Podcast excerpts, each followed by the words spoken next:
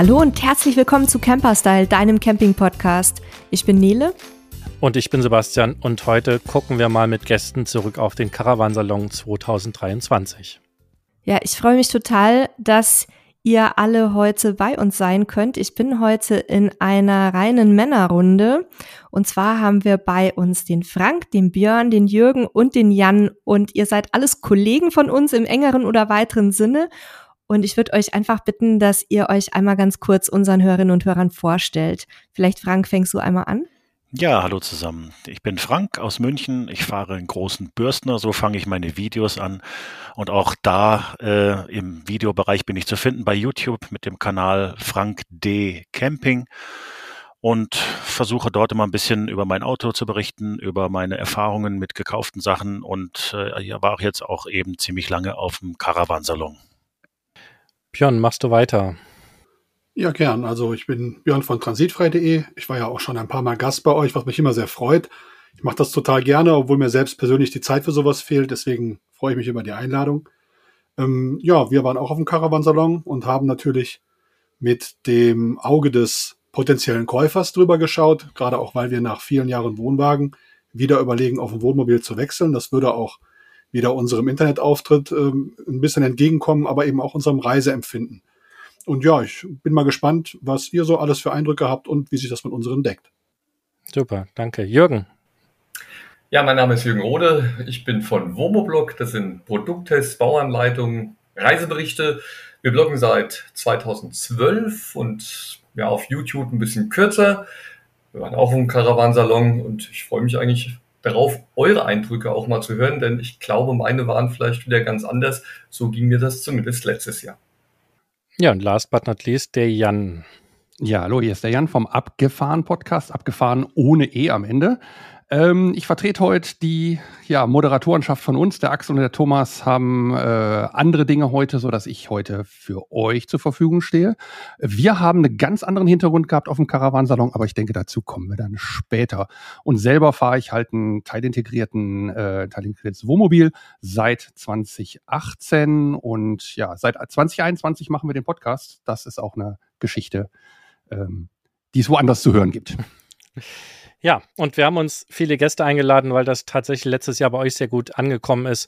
Und wir wollen einfach mal so ein bisschen verschiedene Blickwinkel für euch auf die Messe nochmal zusammentragen.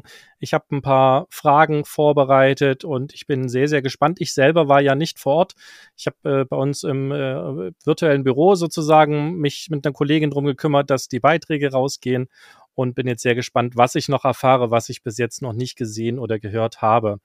Was mich als erstes interessieren würde, mm, ist mal so ein kurzer Gesamteindruck von euch auf der Messe. Ich würde jetzt quasi einmal reihum fragen und ich fange mal beim Frank an, so in, in wenigen Sätzen sozusagen dein Eindruck vom Caravansalon 2023. Ähm, ich hatte mich vorbereitet, um zu gucken, was gibt's denn so an Neuerungen dieses Jahr. Hab die Wohnmobilzeitungen durchgeblättert und habe immer gedacht, hm, ich finde gar nicht so viel. Ähm, die großen äh, durchschlagenden Neuerungen, so wie letztes Jahr mit dem Hümer Venture, ne? Venture S äh, mit dem Bürstner Gallery, das fällt mir jetzt gerade mal so ein, die sind irgendwie ausgeblieben. Die waren dann aber allerdings auch auf der Messe zu finden, wieder sehr versteckt. Bürstner hat ja ein Slideout da präsentiert, einen normalen Teilintegrierten. Also ich will sagen, es ist weniger Revolution, es war irgendwie mehr Evolution dieses Jahr.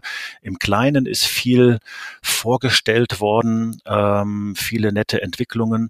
Von der Besucherzahl her hat die Messe gemeldet deutlich mehr als letztes Jahr, noch nicht das 2019er Niveau, also noch nicht das Vor-Corona-Niveau. Ich empfand es aber als äh, deutlich angenehmer, durch die Messehallen zu wandeln, Wochenenden mal ein bisschen ausgeklammert. Ähm, war überrascht, wie das Verpflegungskonzept dort sich geändert hat zum Vorjahr und insgesamt mit dem Wetter auch passend. Ich fand es eine sehr angenehme Messe. War aber auch eben interessant Richtung Zange, Preispolitik und Zinsen, aber da kann der Jürgen sicherlich nachher noch besser zu referieren. Ich würde jetzt auch tatsächlich mal den Jürgen zu Wort kommen lassen. Er hat nämlich gerade schon die Hände über dem Kopf zusammengeschlagen und ich glaube, es ist ein ganz spannender Kontrast, äh, was der Jürgen zu sagen hat. Wie war dein Eindruck von der Messe? Oh, stimmt gar nicht. Also ich fand es dieses Jahr angenehm. Es war überschaubar. Ich fand es nicht so voll. Ähm, ich hatte auch das Gefühl, dass man die Wohnmobile besser vorbereitet hat. Ich hatte insgesamt einen guten Eindruck von der ganzen Qualität. Das muss man vielleicht auch mal positiv bewerten. Es war in den letzten zwei Jahren vielleicht auch Corona-bedingt anders. Ähm, über das Konzept, da können wir nachher wirklich nochmal drauf eingehen, auch draußen auf dem P1, ähm, wird mich zumindest freuen und ich kam mit unglaublich vielen Menschen auf der Messe ins Gespräch, ähm, die, die mich einfach angesprochen haben, denen das wichtig war, irgendwas mitzuteilen. Ähm, also insofern, für mich war das eine, eine ganz außergewöhnliche Messe, auch wenn ich nur drei Tage oder vier Tage dort war, habe ich viel erlebt. Danke dir. Björn, wie war es bei dir? Ja, also ich habe mich dieses Jahr, ähm, wie ich vorhin eingangs schon sagte, so ein bisschen auch ähm, in Richtung Wohnmobil orientiert. Und ich fand es sehr schön, dass wir auch viele Aussteller dabei hatten, die ich jetzt so noch gar nicht auf dem Schirm hatte.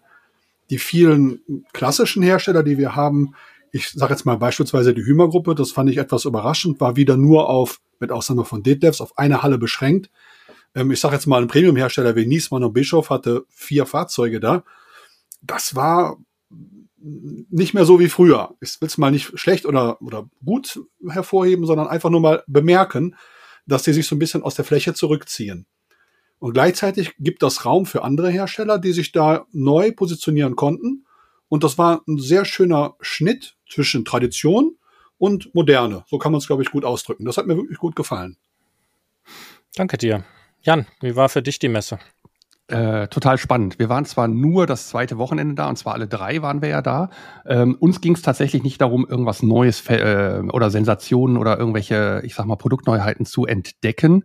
Äh, wir sind alle mehr oder weniger glücklich mit unseren Fahrzeugen, mit dem, wie wir reisen. Äh, da ging es eher um die Kleinigkeiten. Ähm, wir haben natürlich auch die Variante gehabt, dass der Thomas an dem ADAC-Camper des Jahreswettbewerb teilgenommen hat und da mussten wir natürlich supporten. Es ging uns primär tatsächlich darum, eine gute Zeit zu verbringen, das Wochenende auch gemeinsam zu verbringen. Leute kennenzulernen und Leute nochmal zu treffen. Hallo Nele, hallo Frank. Ich meine, wir haben uns tatsächlich ja dann auch an dem Abend noch getroffen. Das war, das war eine schöne Zeit und das Total war auch, schön. Ja, das war tatsächlich auch ja das, was wir wollten. Also Netzwerken, Menschen kennenlernen. Ähm, Gut, als Podcaster wird man nicht so erkannt. Jürgen, ich denke mal, dein Gesicht ist eher mal bekannt als äh, unsere Stimmen, weil so viel reden wir natürlich nicht, ähm, wenn wir, ähm, ja, oder wir werden nicht so erkannt, wenn wir ähm, ja über die Messe laufen.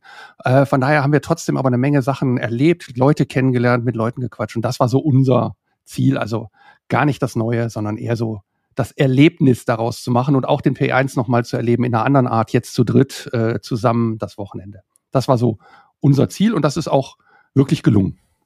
Okay, danke dir. Und Nele, wie, wie war es für dich? Bei mir ist es so ein bisschen eine Mischung aus allem, was bisher gesagt wurde. Also ich habe auch so größere Revolutionen weitestgehend vermisst, auch wenn natürlich an der einen oder anderen Stelle was gelaufen ist, unter anderem ja auch, ähm, haben wir ja schon eine eigene Folge zugemacht bei, bei der Firma Fendt mit dem, mit den mobilen Offices.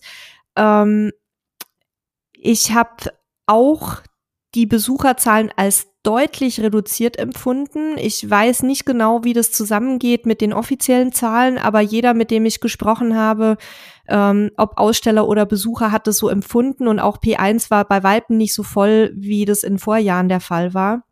Also irgendwo äh, weiß ich nicht, wo da was mit den Zahlen schiefgelaufen ist. Ich persönlich habe das als sehr angenehm empfunden, weil es tatsächlich das erste Jahr war, in dem wir komplett frei und entspannt an die Fahrzeuge rangekommen sind und auch die Möglichkeit hatten, mit Ausstellern zu sprechen. Ähm, was äh, ich glaube Frank war es gesagt hatte, war, dass es ähm, ja also bei den traditionellen Herstellern tatsächlich eher so um die Weiterentwicklung von Konzepten ging, was mir aber aufgefallen ist, ist, dass ähm, jetzt zunehmend ausländische Hersteller auch in den deutschen Markt reinkommen, sei es aus Spanien, sei es aus der Türkei, aber auch im kleineren Bereich Rumänien zum Beispiel mit, mit Offroad-Wohnwagen. Und dann haben wir natürlich jetzt zum ersten Mal äh, chinesische Wohnmobile bestaunen dürfen. Da können wir nachher auch noch mal ein bisschen zu kommen, was, was ihr da so von haltet. Und es gab auch zum Beispiel einen japanischen äh, Anhängerhersteller, der die seine ja, leeren Wohnwagen sozusagen, also wie so Kofferanhänger, dann komplett äh, ja auseinandergebaut liefert und die kann man sich dann selber zusammenschrauben. Das fand ich auch ganz spannend. Stimmungstechnisch habe ich es teilweise in den Vorjahren als etwas angenehmer empfunden. Das lag wahrscheinlich auch so ein bisschen an der Frustration bei den, bei den Ausstellern, dass vielleicht nicht so viel verkauft wurde wie in den Vorjahren ähm, in, in vielen Bereichen. Aber insgesamt war es auch für, für mich eine total schöne Messe, sehr anstrengend, weil wir ja auch die vollen Tage da waren, aber eben auch äh, angenehm, dann äh, ein paar Leute zu treffen und da ein bisschen zu quatschen. Danke auch dafür. Ja, ich fand das mit den Besuchszahlen ganz spannend, weil ich ja natürlich auch mit ein paar Leuten gesprochen habe, vor allen Dingen mit Ausstellern, wie sie das so wahrgenommen haben. Also ich habe nicht damit gerechnet, dass die Messe verkündet, dass die Besuchszahlen zurückgegangen sind, weil ja das natürlich auch eine schwierige Meldung ist, selbst wenn es die Wahrheit wäre. Und ich habe mir aber von vielen Herstellern sagen lassen, dass es tatsächlich dieses Jahr deutlich ruhiger zugegangen ist. Ihr habt das jetzt so zum Teil schon gespiegelt. Der ein oder andere von euch nickt jetzt auch gerade zur Erklärung an unsere Hörer. Hatte jemand von euch das Gefühl, es waren deutlich mehr Besucher als letztes Jahr da? Nein, kann nee. ich ganz klar sagen. Nee. Hatte ich gar nicht. Jürgen? Du? Am Samstagmorgen habe ich gepostet, viel weniger los und so weiter. Ähm, daraufhin habe ich gleich mal einen auf den Deckel gekriegt. Das dürfte ich ja nicht einfach so in die Welt posaunen. Das läge ja auch nur an dem Parkplatzchaos. Denn am Aha. Samstag gab es wirklich großes Chaos. Ähm, ich habe mir das dann so erklären lassen von offizieller Seite. Man hatte einen Dienstleister, den den Parkplatz quasi verwaltet und wusste, wie viel Parktickets verkauft wurden und dementsprechend hat man nur so und so viel Parkplatzeinweise gebucht gehabt. Leider Gottes kamen die Leute morgens auf die Idee, kurz bevor sie quasi zur Messe gestartet sind, ähm, noch ein Ticket zu kaufen. Und dann kamen viel, viel, viel, viel mehr Autos als erwartet ähm, und viel weniger Leute über die Züge. Ich habe mir von Leuten sagen lassen, die Züge wären total leer gewesen. Im Vergleich zu letztem Jahr oder vorletzten Jahr war das ganz anders und hängt vielleicht mit dem Euro, 9-Euro-Ticket zusammen. Also die ganzen Leute, die letztes Jahr für, für wenig Geld dann dorthin fahren konnten, ähm, die haben jetzt gesagt, na gut, wenn ich schon fürs Zugticket bezahlen muss, dann kann ich auch mit dem Auto fahren, dann ist es vielleicht günstiger. Und was man auch dazu sagen muss, seit letztem Jahr ist das Parkticket ja nicht mehr inklusive. Das hat den einen oder anderen dann vielleicht auch bewogen zu sagen, ach Gott, äh, äh ich, ich kann nicht ach nee, nicht das, Entschuldigung, nicht das Parkticket, das Zugticket ist nicht mhm. inklusive. Ich fahre nicht mit dem Zug, sondern ich fahre mit dem Auto. Und dann war das Chaos komplett und meine Frau, die saß bis um, ich weiß nicht, zwölf auf dem Parkplatz, P1, und sagte irgendwann am Telefon, hier, hier fahren immer noch haufenweise die Leute auf die Parkplätze, wann wollen die denn zur Messe? Und es war um zwei Uhr immer noch so. Und um drei Uhr habe ich mir sagen lassen, sind Leute immer noch angekommen, die hätten dann 20.000 Karten extra bekommen. Also die, die dann quasi zu spät erst reinkommen, bekamen alle nochmal Karten zusätzlich. Sebastian, vielleicht sind die auch mitgezählt worden bei der Statistik. Ja, das, das wäre eine Erklärung und, und äh, sozusagen zur Verteidigung deiner Meldung. Sie, diese Leute, die auf dem Parkplatz standen, waren ja de facto nicht auf der Messe. Also ist ja, war, war ja deine Wahrnehmung durchaus richtig. Ja. Ne, die standen halt dann noch im Stau also wir wollen auch nicht die Messe bashen, ne? aber ich gucke mir halt die Pressemeldungen, die da von offizieller Seite kommen, übrigens auch von Herstellern, immer sehr kritisch an. Und, und auch letztes Jahr hatten wir den Fall, dass drei Hersteller quasi schon drei Tage vor der Messe eine Pressemeldung rausgeschickt haben, wie erfolgreich die Messe war. Ähm, ja, okay, ist, ist ein schwieriges Thema. Das, deswegen einfach nochmal die, die Frage in die Richtung, weil von vielen Herstellern eben das Feedback zu mir kam. Das ist ja auch nichts Schlimmes, wenn mal weniger los ist. Ne? Ich meine, das äh, stetiges Wachstum ist zwar das, was irgendwie alle wollen, aber, aber wenn wir ein bisschen nachdenken, ist auch klar, dass es das nicht geben kann. Und das, da wird es auch bei einer Messe Düsseldorf nicht anders sein. Wir sprechen von einer Branche, die jetzt seit zehn Jahren Rekordzuwächse verzeichnet. Und da ist es auch keine Schande, wenn es mal eine Stagnation gibt, die naturgemäß irgendwann eintreten muss in so einem Nischenbereich wie, äh, wie dem Camping. Es ist ja nicht jeder Deutsche oder jeder äh, im europäischen Ausland äh, ein geborener Camper, ganz einfach. Genau, das das dazu, ich denke, da brauchen wir nicht mehr viel mehr sagen. Es ist auf jeden Fall noch, noch viel los gewesen. So ist es nicht, dass die Messe leer war, aber es äh, gefühlt, habe ich von vielen auch gespielt bekommen, war weniger los. Was ja auch gar nicht schlimm sein muss, also zumindest nicht für einen Besucher. Für einen Aussteller ist das nochmal eine andere Geschichte, da ist ja jeder Kontakt wichtig, aber für Besucher ist es natürlich cool, wenn ich mehr Platz habe, mehr, mehr Zeit in den Autos habe, mehr Menschen habe, mit denen ich in Ruhe sprechen kann. Das ist natürlich eher eine positive Geschichte. Was, was mich jetzt interessieren würde, und zwar so ein bisschen, solltet ihr das wie aus der Pistole geschossen beantworten, gar nicht viel nachdenken. Was war das Beeindruckendste, was ihr auf der Messe gesehen habt? Oder das, was euch sozusagen, wo ihr, ey, geil, das, das ist wirklich cool. Äh, ich ich fange mal, jetzt gucke ich in ganz viele Fragen und grübelnde Gesichter. Ähm, ich fange mal, ich fange mal bei Björn an. Ja, ähm, also was mir persönlich am allerbesten gefallen hat, ich weiß nicht, ob es das schon mal gab, aber ich persönlich, äh, darf ich eine Marke nennen, also namentlich? Klar. Klar. Okay, also ich persönlich habe mich in den Autoroller Kronos verliebt, den Alkoven, weil der hat nicht nur oben jetzt im Alkoven ein breites Bett, sondern hinten im Etagenbettbereich zwei vollwertige, breite Betten. Da hast du, ich meine, 120, 130 Zentimeter Liegefläche übereinander. Und das ist natürlich ein richtig großes, kleines Reich für denjenigen, der da hinten dann schläft. Man könnte damit theoretisch mit acht Leuten ähm, campen. Reisen geht nur mit sechs, aber schlafen könnten acht. Aber selbst wenn man damit nur zu viert unterwegs ist, dieser Raumgewinn in den Etagenbetten, mhm. das fand ich früher immer bei den ganzen Alkovenmobilen, die ein Etagenbett haben, ähm, etwas traurig, weil diese Etagenbetten haben dann 60 oder 70 Zentimeter. Es reicht gerade so, dass man da liegen kann. Ja, okay. Aber dass jetzt derjenige, der das nutzen wird, ein richtiges großes Bett bekommen würde und dann ist das nicht teurer, als wenn du normales Alkovenwohnmobil mit Etagenbetten kaufst, das hat mir, glaube ich, am allerbesten gefallen.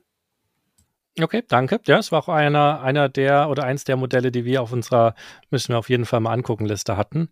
Wie schaut es bei dir aus, Jan? Was hat dich am meisten beeindruckt? Ähm, dass die Business-Geschichte, also Business Camping jetzt langsam einen Stellenwert erreicht. Und Nele, wir hatten uns da ja getroffen hatten auch drüber gesprochen. Bei uns im Podcast kommt dein Ausschnitt noch. Also das kann ich schon mal teasern an der Stelle. Ähm, aber ihr hattet das ja auch schon gebracht und das ist sicherlich ein Thema, was, was mir persönlich äh, ein bisschen am Herzen liegt, weil ich arbeite doch, wenn ich es kann, ab und zu gerne äh, auch unterwegs und äh, dass es da Lösungen gibt, die inzwischen ein bisschen anders sind.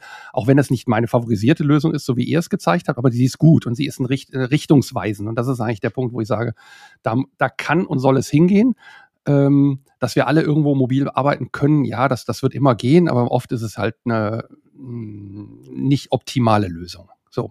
Und wenn wir dann auch schon mal fahren, also ähm, dann sind wir auch schon mal zu zweit in dem Wohnmobil, die beide arbeiten wollen und dann ähm, ja, dann ist das über die Kabellegerei dann schon auch eine, eine andere Geschichte. Und da freue ich mich drauf in der Zukunft, dass mehr kommt. Und ich sah erste richtungsweisende Hinweise bei euch, aber also bei, bei dir, was, was wir bei dir gesehen haben, Nele, aber auch bei anderen äh, Herstellern, wo es ja, Lösungen gibt, die in die Richtung gehen. Für alle, die nicht auf der Messe waren, wir haben keinen eigenen Capper-Style-Stand gehabt, sondern Nele hat äh, bei Fendt mit auf dem Stand gestanden, äh, wo vor allem Nele und Halil äh, an einem Projekt mitgearbeitet haben und das Ganze dann auch auf der Messe äh, in Teilzeit sozusagen präsentiert haben, neben der Zeit, die sie für Camper-Style gebraucht haben. Also das noch ein bisschen zur Erklärung.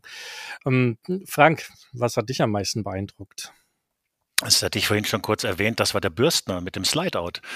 Und zwar, das war ja nirgendwo vorher zu lesen. Wir konnten ja schon ein paar Tage vorher auf die, auf die Messe, ich war schon seit Mittwoch dort, ähm, bin durch die Hallen und äh, am Freitag war ja der Preview Day. Da war ich gar nicht in der Bürstnerhalle und am Samstagmorgen um halb neun gehe ich zu Bürstner um einfach mal zu schauen, was da Neues gibt. Dann steht dieser Slideout da. Da denke ich, das gibt's doch gar nicht. Ich habe auch nichts davon gehört. Nirgendwo irgendwie was gesehen. Kein YouTube-Kanal berichtet darüber, kein, kein Newsflash, irgendwie sowas in der Art. Und da habe ich mich da vorgestellt, habe das Ding abgefilmt und war ganz überrascht. Und ähm, das war für mich das Highlight. Ähm, jetzt mag man denken, hm, Slideout bei einem Teilintegrierten hat das Sinn egal wie. Auch über den Bürstner Gallery kann man streiten. Das habt ihr auch schon vorzüglich hier gemacht im letzten Jahr. Ich glaube, Sebastian, du hattest deine, deine Bedenken angemeldet, der Jürgen auch ganz heftig. Jetzt steht das Ding im Serientrim da und es wird sich zeigen, wie sich das, wie sich das schlägt. Aber ich finde die Innovationsidee an sich sehr schön. Man hat da ein sehr schönes Raumgefühl. Es fehlt noch an Feinheiten und das hat mich einfach echt ähm, umgehauen. Da habe ich mich richtig drüber gefreut und das gab's nicht bei YouTube. Ich habe das Video rausgehauen und das läuft gut und das war äh, die einige Tage lang das einzige Video zu dem Thema und das hat mich gefreut. Cool, danke dir. Nele, was hat dich beeindruckt? Ähm, meins wirkt jetzt sehr profan im Vergleich zu den anderen Themen. Mich hat am meisten die Toilette im chinesischen Wohnmobil beeindruckt. Die hat nämlich zehn Knöpfe. Und wir haben trotz intensivster Recherche immer noch nicht rausgefunden, was man da alles mit seinem Popo anstellen kann auf dieser Toilette. Also ich vermute, einer wird zu, als Sitzwärmer da sein, dann wird es eine BD-Funktion geben. Ähm, wahrscheinlich auch harter und sanfter Strahl, keine Ahnung. Ähm, also da, da bin ich wirklich sowas von angefixt, weil als wir gefragt haben, wofür die Knöpfe sind, meinte dann äh, der Herr oder die Dame am Stand, ich war nicht selber dabei, Halil hat mir das erzählt, dass er ganz, also dass die Person ganz empört war und sagte, ja, halt für eine Toilette. Also wir, wir konnten es einfach nicht rausfinden. Er konnte es auch nicht erklären. Ähm, ja, also zehn Knöpfe an der Toilette und es gab in einem Grundriss eine fest verbaute Waschmaschine, was mich auch extrem triggert im positiven Sinne. Ähm, ja, also das, da werden wir auch noch mal einen Artikel zu machen bei uns. Da sind wir noch ein bisschen in der Recherche zu diesen ganzen chinesischen Wohnmobilen. Und ähm, was ich gerade noch dazu sagen wollte, schickt uns doch bitte äh, Frank, Björn, Jan und Jürgen alles, was ihr zu diesen Themen, die wir jetzt besprochen, äh, besprochen haben, auch schon gemacht habt vielleicht, dass wir dann eure Videos und äh, Podcasts und Artikel da direkt auch verlinken können. Ja, danke für den Druck, den du gerade erzählst, den Podcast jetzt zu produzieren, ja, weil der ist noch, der ist in Arbeit. Okay. okay. Jürgen, was, was hat dich am meisten beeindruckt? Nix. Also das ist eigentlich das Schlimmste, was ich jetzt sagen kann. Nix. Ähm, auch die ganzen angeblichen Innovationen waren, fand ich, ziemlich fade. Ähm, sogar die Weltneuheiten, die zum Teil vorgestellt werden. Und, und jetzt kommen wir wieder zu einer Toilette, aber einer funktionellen und meines Erachtens für jeden zu gebrauchen. Ich bin weder verwandt noch verschwägert, ich kriege noch nicht mal Geld dafür. Aber diese Perfect ähm, ist tatsächlich die erste, die eins zu eins ausgetauscht werden kann gegen die üblichen Tedford und Dometic. Darauf habe ich seit Jahren gewartet. Ähm, jetzt hat es endlich jemand umgesetzt und zwar so umgesetzt, dass es tatsächlich meines Erachtens nicht oder kaum noch zu verbessern geht. Das wird den Massenmarkt, glaube ich, in den nächsten Jahren tatsächlich dann erreichen. Und äh, das war für mich dann schon das einzige Highlight. Und das ist eigentlich irgendwie ein bisschen peinlich, weil äh, eigentlich habe ich erwartet, jetzt kommen was weiß ich, Klimageräte, sonst irgendwas. Überall unglaublich viel Protz, unglaublich viel ähm, Features, die, die der ein oder andere sich vielleicht in den Träumen wünscht, aber die in der Vergangenheit nichts mit dem Thema Camping zu tun hatten. Mhm. Danke, danke euch für, für diesen äh, für diesen Einblick in, in das, was euch fasziniert hat oder auch nicht wer war denn oder wer hat sich denn von euch das chinesische oder die chinesischen Fahrzeuge angeschaut? Okay, Frank, äh, Jan schüttelt mit dem Kopf, Frank schüttelt auch mit dem Kopf, der Jürgen hat's gesehen und der, der Björn und der auch nicht. Nele. Und die und Nele, Nele hat's auch gesehen. Der Nele hat's auch gesehen.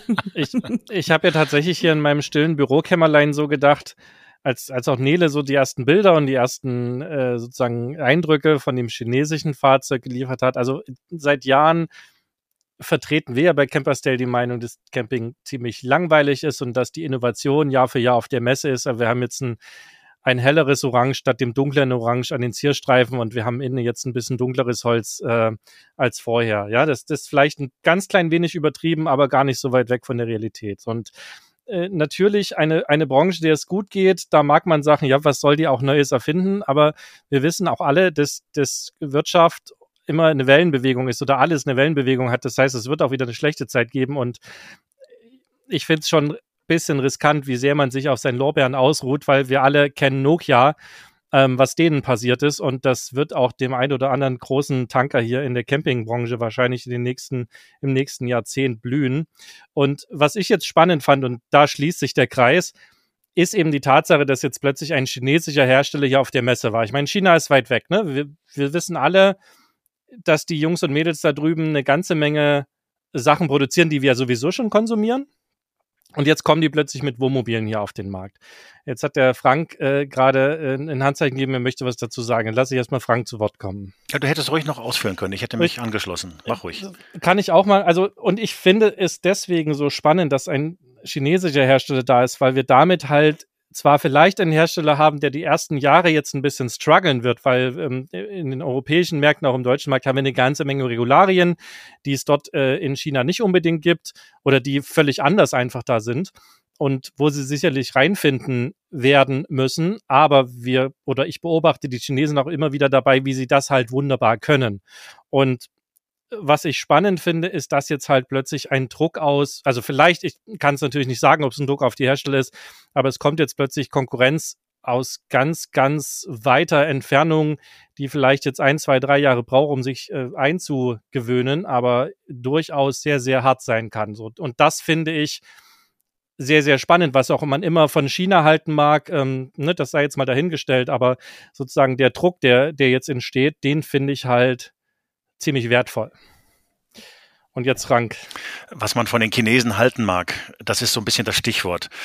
Ähm, in meiner Brust schlagen zwei Herzen. Einerseits fand ich das schon sehr interessant. Die sind ja auf dem Landweg hergekommen. Die sind ja nicht verschifft worden, mhm. sondern das ist äh, eine Eurasientour. Ich glaube, es waren so ein Dutzend 42 Wohnmo Tage, glaube ich, ne? Ja, irgendwie sowas, ja. So mhm. zehn Wohnmobile, zehn, zwölf Wohnmobile. Ich habe die auf dem P1 auch gesehen und hatte kurz überlegt, ob ich mit denen in Kontakt komme. Die haben mich ein bisschen ignoriert, dann bin ich wieder gegangen, da hatte ich zu tun. Ähm, dann hatte ich von einem anderen YouTuber gehört, die stehen auf der Messe und das Video, was er darüber gemacht hat, das geht gerade durch die Decke. Ich habe mich dann entschieden, das nicht abzufilmen und ich habe auch gar keine Zeit gehabt, da reinzugucken, denn ähm, einerseits finde ich das toll, dass jemand äh, Neues auf den Markt eintritt und die Innovationen auch vorantreibt, den Wettbewerb anheizt, denn nur dann bewegen sich die anderen auch. Auf der anderen Seite sehe ich aber dieses Ausbreiten der, von China, ähm, Stichwort Seidenstraße, bis nach Europa rein verlängern, sehr kritisch. Ich habe da ein bisschen Bammel davor. Das sage ich ganz offen. Ich ähm, äh, wir lassen es einfach mal so stehen. Ich sehe das ein bisschen kritisch, denn wir haben auch vor 20 Jahren über die ersten chinesischen Autos gelacht. Mhm. Die haben sie vor die Wand gesetzt und die gingen zusammen wie eine Pappschachtel. Und heute auf der IAA, die ja hier die Woche in München zu Ende gegangen ist, ähm, war, waren die Chinesen die größten Hersteller. Da haben sich äh, BMW, VW und sonst wie, die haben sich alle eine Halle geteilt oder einen Stand. Das war, früher haben die sich ganze ganze Hallen gemietet in Frankfurt, als das noch die IAA war. Deswegen sehe ich das mit ein bisschen Misstrauen und hoffe, dass alle jetzt hier in Europa oder dann im deutschen Kernmarkt aufwachen und das nicht da, äh, sagen als, ach, die sind so kurz und äh, die guck mal, wie hoch die sind, die sehen gar nicht so toll aus und auf dem Iveco, ähm, lass die mal kommen, die können nix, sondern dass wir das wirklich ernst nehmen und ähm, dem auch was entgegenzusetzen haben. Denn die können nicht nur kopieren, sie können wohl auch Innovation, äh, Innovation und da müssen wir echt auf der Hut sein. Nele. Ja, ich sehe es im Grunde ähnlich wie Frank und ähm, also die Kommunikation mit den Ausstellern war teilweise ein bisschen schwierig. Es ging auch zum Teil über eine Übersetzungs-App, die dann quasi den englischen Ton ausgegeben hat. Deswegen mit Vorsicht zu genießen auch die Informationen. Aber als der Halilan eben auch fragte äh, nach Preisen und so weiter ähm, und die dann mit dem Stichwort 60 bis maximal 80.000 ins Rennen gegangen sind für so ein Wohnmobil, haben wir schon gestaunt und da sagten sie dann so, ja, ganz selbstbewusst, naja, bei uns sind ja natürlich auch die Arbeitsbedingungen anders als ähm, in Europa. Und das ist halt auch der Punkt, den ich so ein bisschen als ähm, Konsument kritisch sehe. Wir hatten das Thema ja auch schon, Sebastian, bei unserer, ähm, bei unserer äh, Folge Sparen und äh, Nachhaltigkeit. Bei den Geschichten haben wir das ja auch relativ ausführlich diskutiert. Und da machen wir schon genug Abstriche über die anderen Konsumartikel, die wir hier alle im, äh, auf unseren Tischen liegen haben. Und ja, da muss man wirklich aufpassen, dass uns das nicht überrollt, weil es gibt Dinge, da können wir einfach hier nicht mithalten aufgrund der Bedingungen, die wir hier vor Ort haben. Ich will auch gar nicht so in die ideologische Diskussion reingehen, die sicherlich ihre Berechtigung hat, aber vielleicht nicht unbedingt gerade hier und jetzt an dieser Stelle, weil sie auch mehrere Podcasts füllen würde. Also nicht, dass ich es nicht spannend fände, aber ich würde gerne ein bisschen wieder, wieder zurück zum Caravansalon kommen. Ja. Aber wir können das Thema ja gerne auch nochmal gemeinsam auf den Tisch holen und einfach mal darüber sprechen. Ähm, könnt ihr, liebe Hörerinnen und Hörer, ja uns auch mal ein Feedback an podcast.camperstyle.de schicken oder auf unseren WhatsApp-Link klicken und uns einfach mal kurze, kurzes Feedback dazu schicken. Wenn euch das interessiert, dann kommen wir auch gerne mal zu so einen Themen zusammen. Ähm, ich, ich würde gerne noch was sagen. Sebastian. Ja, los. Also jetzt nehme ich eben nicht mehr über Nachhaltigkeit und so weiter. Da müsst ihr meine Tochter fragen, die macht da gerade ihren Master drin. Die würde wahrscheinlich das Thema jetzt hier zerreißen. Aber über diese Wohnmobile, beziehungsweise über den einen äh, Trailer, muss man sagen, also ein Wohnwagen war es jetzt keiner, da ist mir aufgefallen, es ist eine andere Lebensart. Also die, die leben auch in ihren Wohnwagen und Wohnmobilen anders, wie wir es gewohnt sind. Ich habe das vor zwei, drei Jahren mal erlebt, als dort auch ein Wohnmobil kam, auch aus China, auf dem Landweg hierher. Mit dem Herrn konnte ich mich dann auch ein bisschen austauschen. Allein, Entschuldigung, wie es da aussah, ähm, das war schon spannend. Also in welchen beengtesten Verhältnissen der sich wohlgefühlt hat. Ähm, das ist das eine. Bei dem Trailer war mir dann aufgefallen, äh, kein, kein Herd, sondern eine Mikrowelle also für was braucht man einen Herd? Man kann doch was Aufgewärmtes in die Mikrowelle stellen. Also das sind schon ganz andere Denkansätze und deswegen ähm, ja, das wird in ein paar Jahren vielleicht alles anders sein. Momentan ist es meines Erachtens kein Thema. Qualitativ, glaube ich, ähm, war das jetzt gar nicht so das Problem. Ähm, aber wie gesagt, ich, mir, mir ist so aufgefallen, es ist nicht unsere, unsere Welt, es ist eine andere Welt. Vielleicht sieht man es schon am Klo ähm, denn ich möchte da nicht wissen, was so ein Wasserverbrauch bei so einem Klo ist. Ja, wenn die Nele sagt, das hat 17 Knöpfe. Ähm, Nein, nur 10. Äh, Entschuldigung, äh, dann muss da eine andere Technik hinten dran stehen. Ja, vermutlich wird der gar nicht so schlimm sein. Ähm, aber das, das wird sich zeigen. Ich, das, das finde ich zum einen das, was es den Herstellern schwieriger macht, in den Markt einzutreten, dass sie teilweise aus den anderen Märkten kommen, aber gleichzeitig natürlich auch eine Chance bietet, so das, das Zwischenlevel zwischen zwei Märkten zu finden und damit halt auch wirklich auf einem Markt eine Innovation zu schaffen, die Menschen auch wollen. Ne? Also, mein, der Deutschen werden vermutlich nicht im großen Stile zum reinen Mikrowellenkocher werden, was, was in Amerika relativ weit verbreitet ist und ähm, sicherlich auch in anderen Ländern, so wie du es gerade sagst. Und äh, genauso wenig werden, werden andere Länder auf bestimmte Dinge verzichten. Aber ich glaube, darin kann auch eine große Chance entstehen für Innovationen, die sich ähm, reinbringt, weil es ist ja immer so, dass auch aus anderen Ländern in allen möglichen Branchen Dinge äh, Zugang zu unseren Märkten finden und teilweise floppen, teilweise aber halt auch große Erfolge sind. Ne? Ja, aber Entschuldigung, jetzt muss ich nochmal reinkritschen. Ja. Vorhin bin ich nicht dazu gekommen, das zu sagen. Es ist ja schön, dass Innovation gefordert wird. Aber auf dieser Messe ist mir es wieder aufgefallen, hier wird Innovation auf Kosten des Käufers ausgetragen. Und das sind Beta-Tester. Und die zahlen ein Schweinegeld für Wohnmobile. Also ich bin erschüttert gewesen über die Preise zum Teil. Ähm, ja, man sagt, das war die Inflation und das war Corona und was weiß ich was alles. Trotzdem, ich komme da in Wohnmobile rein, in kleinste Wohnmobile, ähm, Mikro-Vans und was weiß ich was für 60.000 Euro anfangen. Und dann werden Experimente gemacht. Also der, der das irgendwie kauft, wird im Endeffekt in zwei, drei, fünf Jahren uns sagen, ob das gut ist oder nicht. Da gab es vor zwei Jahren schon beginnend dieses Bad, was aufgeklappt wird ihr kennt das, wo man dann hinten das Bett zusammenschiebt und dann, naja, das Raumbad ist ja das, was nach innen geht. Du meinst Weinsberg, dann, ne? Ah, das haben mittlerweile mehrere Hersteller. Ähm, wenn ihr euch das mal im Detail angeschaut habt, werdet ihr sehen, dass das funktionell sein mag. Ähm, aber die Teile, die ja aufgestellt werden, die halten vielleicht 5000 Mal oder 3000 Mal, ich weiß es nicht. Ähm, dann sind diese diese Scharniere, diese Klettbänder, mit denen die zum Teil gehalten werden, durch. Also das hat mich so geschockt. Nichts gegen dein ähm, Slide-Out, den du angesprochen hast. Äh, es gibt genügend Beispiele für Slide-Out, die funktionieren, aber es gibt viel mehr Slide-Outs, die nicht funktionieren. Da kommt ein Sandkorn rein und dann ist das Ding plötzlich undicht. Viel Spaß auch. Ähm, warum gibt es Hersteller, die über dem Slide-Out eine Markise haben?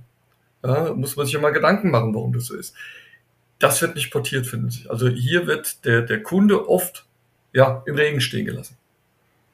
Also forderst du, naja, fordern ist das falsche Wort, aber wärst du eher dafür, Sachen lieber sehr, sehr lange erstmal zu testen, damit sie wirklich ausgereift sind, damit sie eben nicht irgendwie beim Kunden erst reifen. Das wäre, also das war mal ein deutsches Qualitätsmerkmal. Mhm. Entschuldigung, wenn ich das sage. Ähm, nee, man, hat, man hat Sachen auf den Markt gebracht, die dann Hand und Fuß hatten. Und, mhm. und nicht schon auf der, der Beta-Ebene, das ist aber heute ja gang und gäbe, Hurra geschrien und schon die Pressemeldung, du hast das vorhin schon gesagt, ähm, zwei Tage vorher quasi bekannt gegeben, zwei Wochen vorher, ähm, noch bevor die Produktion im Endeffekt fertig ist. Also nochmal, ich, ich habe den Eindruck, äh, dass das in den letzten Jahren ähm, verloren hat. Und auf der Messe merkt man das ganz gewaltig äh, in, den, in den Produktdetails. Und wenn du dann mit Leuten mal sprichst, und wie gesagt, ich habe das ganz am Anfang gesagt, ich habe sehr viele Gespräche dieses Jahr geführt mit Leuten, die uns begrüßt haben oder wir kamen irgendwie ins Gespräch und dann haben wir über ganz andere Sachen geredet und da war ganz viel Qualitätsmerkmal, was, was wir besprochen haben oder Qualitätsstandards. Ähm, das ist fatal, das Ergebnis aus diesem Jahr. Ich glaube, da hat auch Nele noch, ein, noch eine Perspektive drauf, oder? Ja, also ich glaube, da kommen mehrere Sachen zusammen und ein ganz wichtiger Punkt ist ja der nochmal draufgesetzte Boom auf dem Boom, den wir durch Corona erlebt haben, bei zeitgleichen Lieferschwierigkeiten, die aus anderen Gründen wiederum resultierten. Und ich glaube, da hatten wir über wahrscheinlich alle Hersteller hinweg die Situation, dass sie irgendwie auch froh waren, wenn die Fahrzeuge dann endlich vollständig vom Hof waren und nicht, äh, wenn sie die nicht an die Kunden nach einem Jahr mit mit offener Tür ausliefern mussten, jetzt mal übertrieben gesprochen. Und wir haben da ja auch so von, von Herstellern, mit denen wir ähm, vertrauensvoll sprechen können, auch entsprechende Rückmeldungen bekommen, dass das halt ein Riesenthema war, dass die Kunden eh schon wahnsinnig lange auf die Fahrzeuge warten mussten und dass darunter halt tatsächlich auch teilweise das äh, Qualitätsmanagement oder die Qualitätskontrollen etwas gelitten haben, zusätzlich dazu, dass auch die Komponenten teilweise in einer schlechteren Qualität geliefert wurden, als es in äh, sonst so in den Vorjahren der Fall war. Und da kamen eben diese ganzen Punkte zusammen, ähm, die dann dazu führten, dass wir teilweise ja größere Mängellisten bei höheren Preisen jetzt beobachten dürfen, was natürlich dann auch für eine leicht überstrapazierte Geduld bei manchen Käufern führt. Ähm, und was ich, was ich ganz spannend fand, war jetzt nochmal der Ansatz von Jürgen ähm, zum Thema Sachen besser testen. Da wäre ja dann eine Möglichkeit, um Innovation und Ausgereiftheit miteinander zu verbinden, dass man sagt, wir präsentieren Innovationen im ersten Schritt als Studien und dann, also damit damit der Markt die schon mal sehen kann, damit man sich schon mal Rückmeldungen dazu von den potenziellen Nutzern einholen kann. Und dann lassen wir uns aber noch ein, zwei Jahre Zeit, diese ähm, Studien intensiv zu testen und zu gucken, ob die dann auch so umgesetzt werden können. Und dann würde man vielleicht bei so einem Slideout merken, wenn es undicht wird oder bei dem Bürstner ähm, Alkoven, bei dem aufblasbaren Alkoven dann auch sehen, ob das im Alltagseinsatz was taugt oder eben nicht.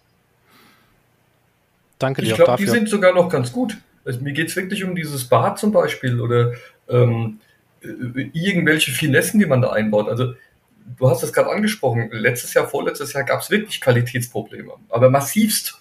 Ähm, das hing natürlich damit zusammen, dass die Produkte nicht rankamen. Alles gut, aber das hat sich auch gebessert. Das habe ich auch in meinem, in meinem letzten Film zur Messe noch gesagt.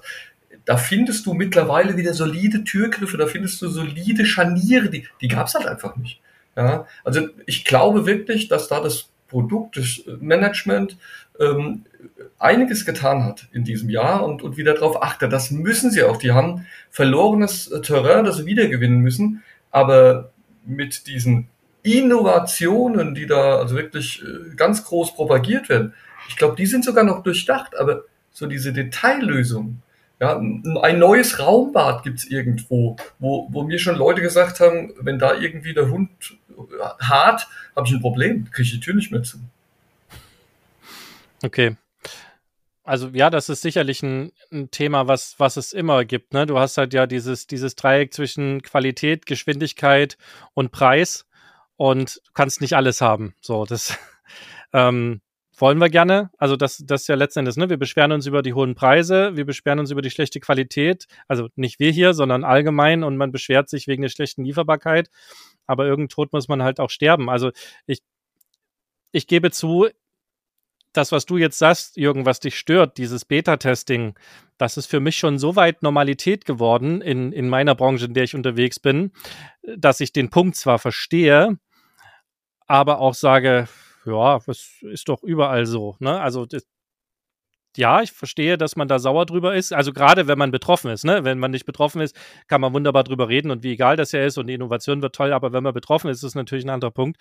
Aber ich merke auch, dass das für mich zum Beispiel was völlig Normales geworden ist, auch quasi unausgereifte Produkte zu haben, die weiterentwickelt werden, weil das gerade so in der Software-Ecke und in der, in der IT-Ecke seit Jahren ja irgendwie normal ist. Ne? Aber wir reden über 100, 140.000 Euro von Leuten, die ihr Leben lang darauf gespart haben. Also es gibt mit Sicherheit etliche Millionäre, die sich mal sowas nebenbei kaufen. Aber hier laufen Leute rum, die haben wirklich Jahrzehnte gespart für dieses Wohnmobil. Du, ich bin dabei. Wie gesagt, ich, ich verstehe das. Ähm, aber äh, auch in meiner Welt gibt es, gibt es sehr hochpreisige Produkte. Also ich rede jetzt nicht von dem Windows, was du für 50 Euro kriegst oder sogar geschenkt bekommst, sondern durchaus auch von, von sehr, sehr, sehr teurer Spezialsoftware, wo es aber letzten Endes auch nicht viel anders ist. Aber wie gesagt, äh, wir nehmen das einfach mal so mit. Du hast jetzt ja auch aber gerade nochmal gespiegelt, dass es aus deiner Erfahrung jetzt auf der Messe oder was du gesehen hast, auch die Qualität besser geworden ist. Das ist ja auch eine spannende Weiterentwicklung. Jetzt hatte der Frank auch gerade nochmal äh, sozusagen eine, ein Handzeichen gegeben und wollte da auch noch seine Meinung zu. Ach, das war nur ganz kurz. Ich habe ähm, gesagt, oder ich wollte sagen, vielleicht haben wir auch deswegen so relativ wenig Innovationen gesehen, weil es Evolutionen gab, die ähm, der Aufarbeitung des Lieferrückstands und der Steigerung der Qualität geschuldet ist in Teilen. Ähm, Jürgen, du bist durch einige Autos durchgegangen, hast äh, gesagt, da ist gut, da ist schlecht. Und das ist natürlich auch kein repräsentativer und umfassender äh, Blick, aber es wäre ja schön, wenn die Branche auch mal zum Durchatmen kommt, Luft holt und sagt, so jetzt äh, kümmern wir uns mal wieder darum, dass die Produkte ein bisschen besser werden und die Innovationen stellen wir in der Art zurück, dass wir eine Studie rausbringen. Ich weiß nicht, ob dem so ist, es ist nur eine Vermutung. Das hängt mit dem Geld zusammen. Aber hat sie das nicht die letzten zehn Jahre gemacht? Durchgeschnauft und. Nee, haben sie nicht, weil da waren die Auftragsbücher so voll, dass also. gar kein, dass gar kein Platz zum Atmen blieb, aus meiner okay. Sicht. Das hängt, das hängt meines Erachtens mit einem ganz anderen Thema zusammen. Da äh, müsst ihr euch einfach mal in so eine Manager-Riege reinversetzen. Die wussten letztes Jahr im Sommer schon, dass der Abschwung droht. Und ähm, dann werden natürlich Sparmaßnahmen eingeleitet und da ist natürlich die Innovation als allererstes mal, die hinten angestellt wird. Also wer ein bisschen in diesen Managerkopf reinschaut, der, der wird genau das entdecken, dass nämlich da die Reißleine gezogen wurde. Also ihr kennt das alle. Da wird als allererstes mal am Klopapier im Bürogebäude gespart und dann an der Putzfrau und äh, alles auf, die, äh, auf den Prüfstand gestellt und dann werden natürlich auch die Fragen gestellt, müssen wir jetzt die, die, die neueste Innovation bringen oder wollen wir nicht eher Qualität abliefern, um den Kunden bei Laune zu halten? Also ich glaube, das ist schon eine gute Entwicklung und auch eine normale Entwicklung, die da jetzt einsetzt. Dann kommen wir mal, um ein bisschen weg von dem Thema wieder zu kommen, auch wenn das natürlich nicht unwichtig ist, gerade für die, die sich ja immer noch damit beschäftigen, ein Fahrzeug zu kaufen und man ja auch immer mal wieder ein Fahrzeug kauft, jetzt nicht so häufig wie vielleicht eine Zahnbürste, aber gibt ja auch den einen oder anderen, die durchaus ab und zu ihr Fahrzeug durchwechseln. Hm, was sind denn und ich versuche jetzt mal eine Frage zu nehmen, die nicht ganz so sehr auf die, auf die Innovation geht, wobei das gar nicht so leicht ist, weil für mich ist halt eine, eine Weiterentwicklung immer eine recht wichtige Geschichte, auch wenn wir gerade gelernt haben, dass die ihren Preis hat und auch ihre, ihre Zeit braucht. Aber lass uns doch mal vielleicht nochmal auf das Thema Nachhaltigkeit schauen, aber nicht in so einem globalen Blick, ähm, sondern auf den kleinen Campingblick. Habt ihr für euch nachhaltige Dinge gesehen, die in den letzten Jahren noch nicht da waren auf der Messe? Also Jürgen hat ja gerade schon sozusagen die, die Trenntoilette äh, angesprochen, die jetzt quasi eine normale Schmiedtoilette eins zu eins ersetzen kann, was ja tatsächlich sehr spannend ist, wenn man nicht äh, riesigen Umbau betreiben muss. Das finde ich schon ganz spannend. Ob jetzt eine, eine Trenntoilette nachhaltiger ist, hängt sicherlich von vielen Faktoren ab.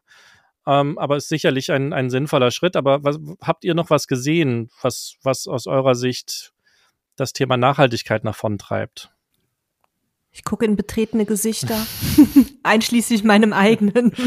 Also ist, ja, tatsächlich. Also was, was halt auffallend war, äh, sind halt die Beleuchtungskonzepte, dass die ja seit Jahren aber eigentlich auch schon auf LED-Technik sind. Aber das ist, das ist auch nichts Neues, wo, wo jetzt was passiert. Es ist eher mal so im kleinen Bereich, jetzt die kleinen Lämpchen für auf dem Tisch, wenn man draußen sitzt oder so, dass da jetzt, da passieren ein paar coole Dinge und da gibt's dann auch ein paar nette Gadgets, die, die man da nutzen kann. Aber das ist nicht der Nachhaltigkeit geschuldet, sondern eher dem Ambiente. Ähm, ich tue mich echt schwer damit, was zu finden, was nachhaltiger ist als früher. Vielleicht sind Produktionsverfahren besser, aber da müsste man an die Hersteller mal rangehen. Ähm, vielleicht sind die einfach da optimierter in Form von, naja, auch die gucken auf Nachhaltigkeit, aber Nee, ich nehme das betretene Gesicht auch wieder okay. an. Okay, dann gucken wir mal, ob Björn ein nicht so betretenes Gesicht hat. Also ich, vielleicht mache ich mich unbeliebt, aber ich will es zumindest mal gesagt haben. Wie der Jürgen schon sagte, da entscheiden sich Leute vielleicht in ihrem Leben zum ersten Mal ein Fahrzeug zu kaufen.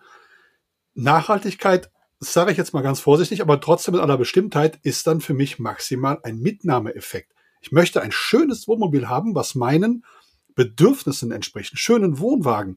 Und machen wir uns doch mal nichts vor. Wir fahren mit einem Mehrtonner durch die Natur.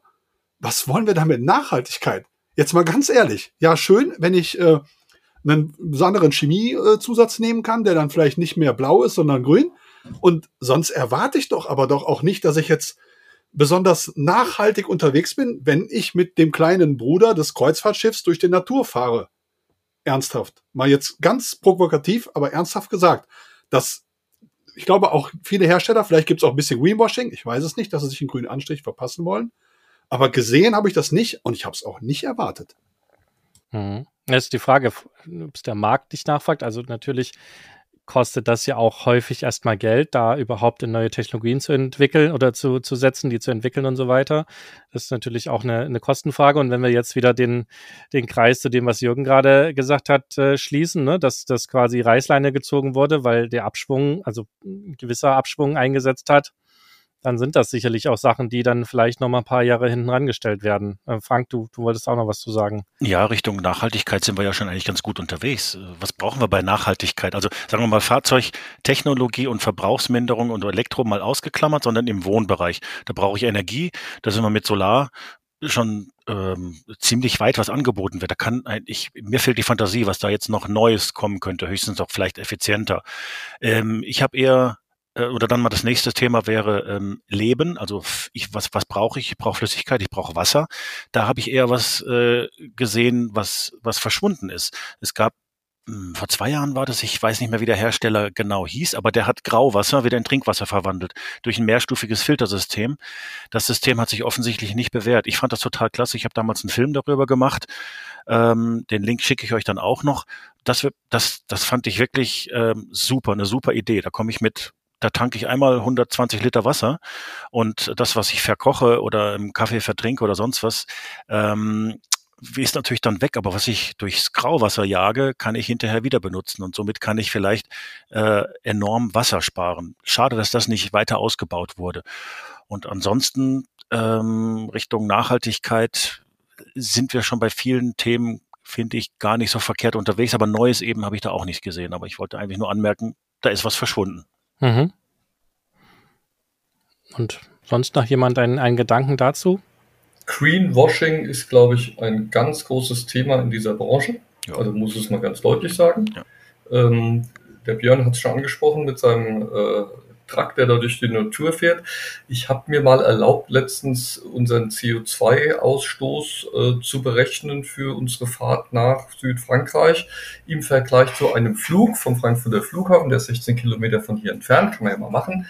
Wir waren beim selben. Ähm, das hat mich dann schon erschüttert. Ich habe es eben schon mal erwähnt.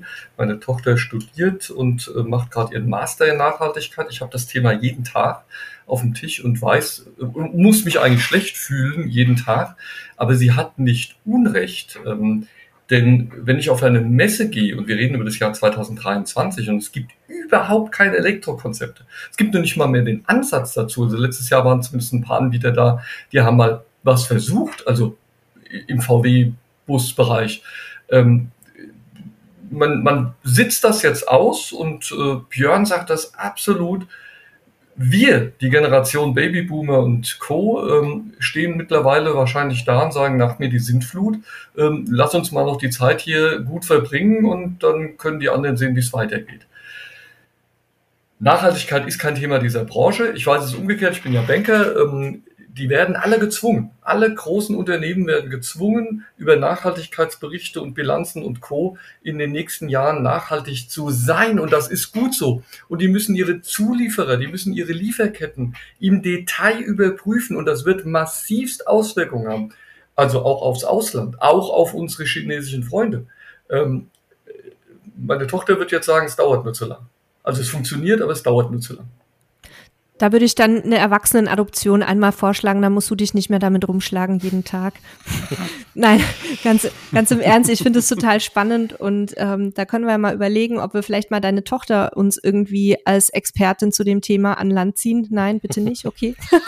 Jürgen, Jürgen sagt, äh, Nein, nein, ihr werdet, ihr werdet nicht glücklich aus der Nummer rauskommen, darum geht's. Also, ja, das ist ja aber auch ganz wichtig. Wir haben uns ja auch mit dem Thema viel auseinandergesetzt und uns ist das, was Björn gesagt hat, völlig bewusst, dass wir mit dem kleinen kleinen Bruder der, des Kreuzfahrtschiffes unterwegs sind und dass das natürlich riesige Auswirkungen hat. Nichtsdestotrotz, und da würde ich nicht mehr mit Björn übereinstimmen, kann man sich dabei trotz allem Gedanken über Nachhaltigkeit machen, auch wenn der eine oder andere sagt, das ist doch völliger Quatsch, da ist, passiert jetzt so viel.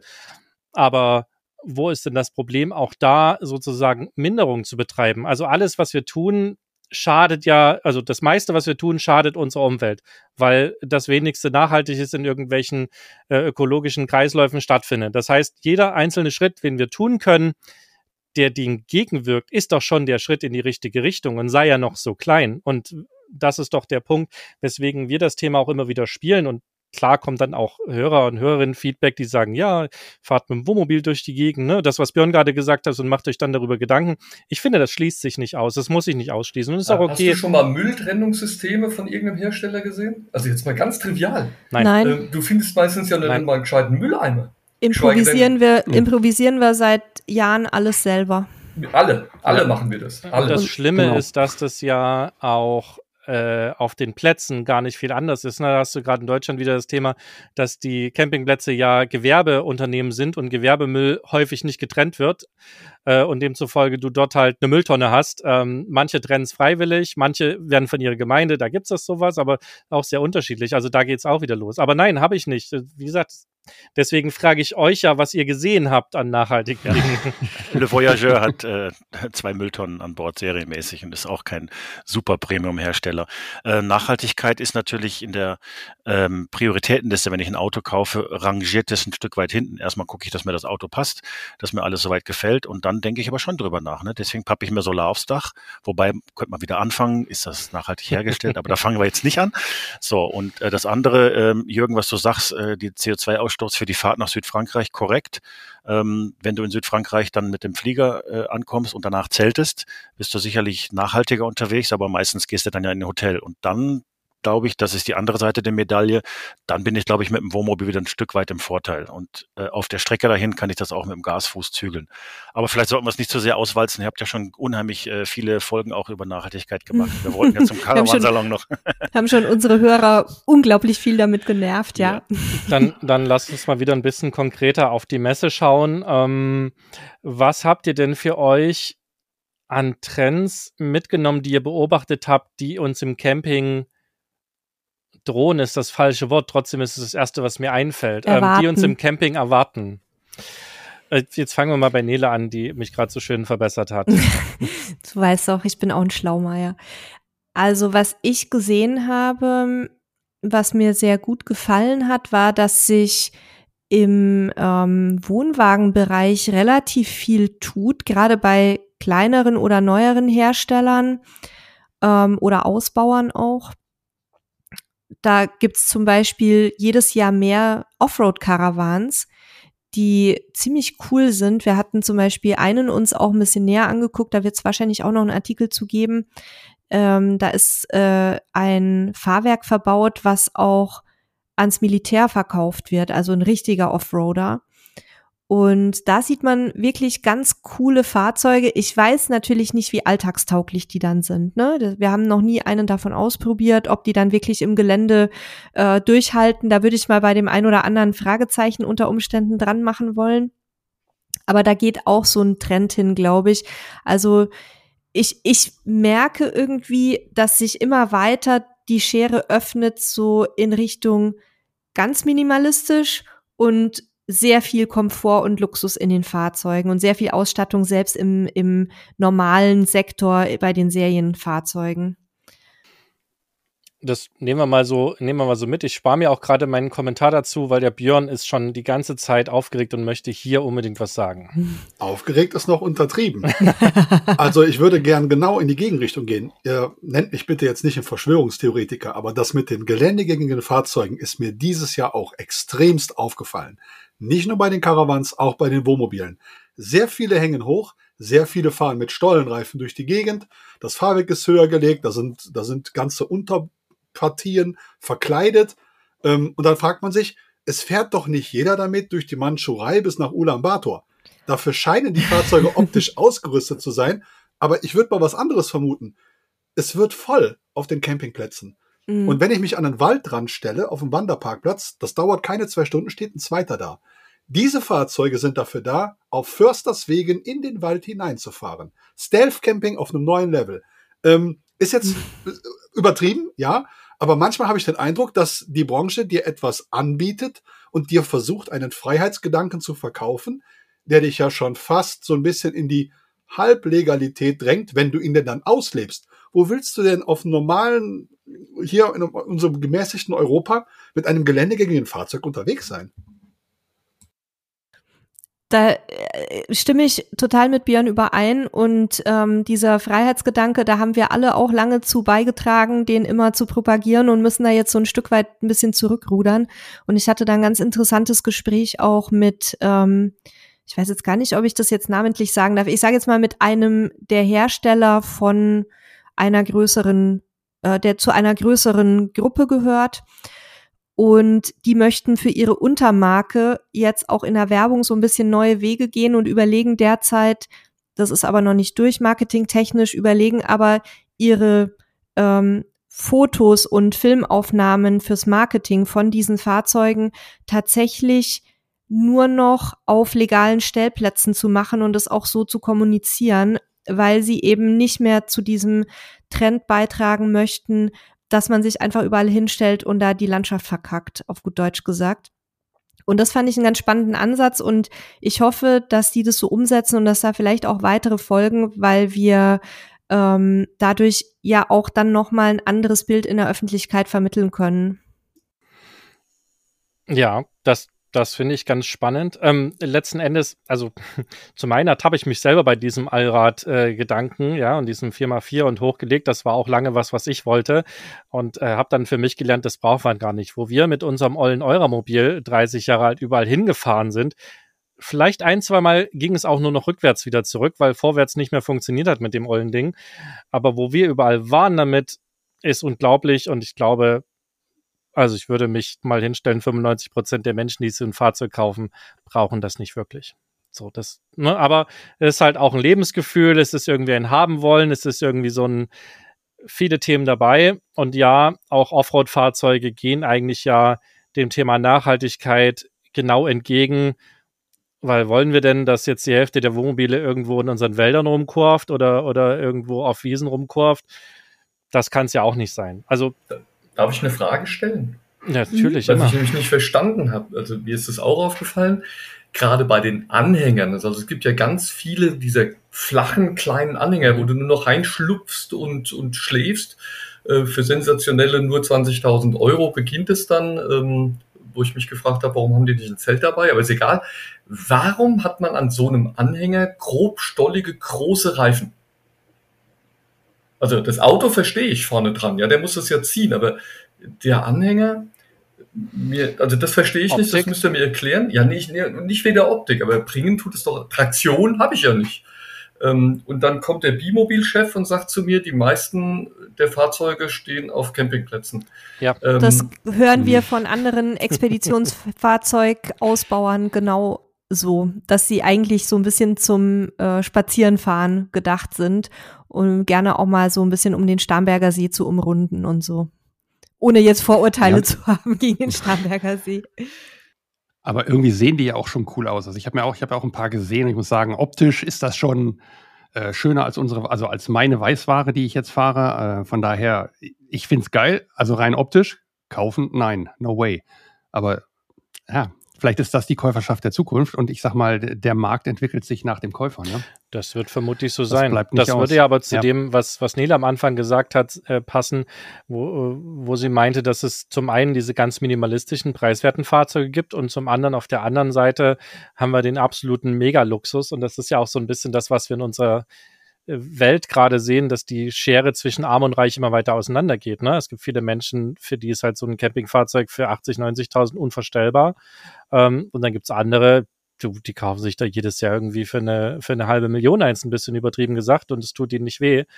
Ähm, und, und das zeigt sich, also vielleicht ist das auch ein Spiegel der Gesellschaft, wie sie sich gerade entwickelt, wie die Campingfahrzeuge sich entwickeln. Oder was heißt vielleicht? Ist es. Bin, bin da ziemlich sicher, dass es so ist. Man hat ja. einen großen und hat tatsächlich nochmal einen kleinen für die Stadtfahrten. Also das hm. habe ich ja, jetzt mehrfach ich, erlebt. Kann ich für uns bestätigen. Ähm, also man hat einen großen, die Landjacht und dann hat man nochmal einen, ähm, was ist, der, der Crafter war es, glaube ich, gewesen, mit dem man dann in die Städte fährt, nach Berlin fährt, Museen anguckt oder sonst irgendwas.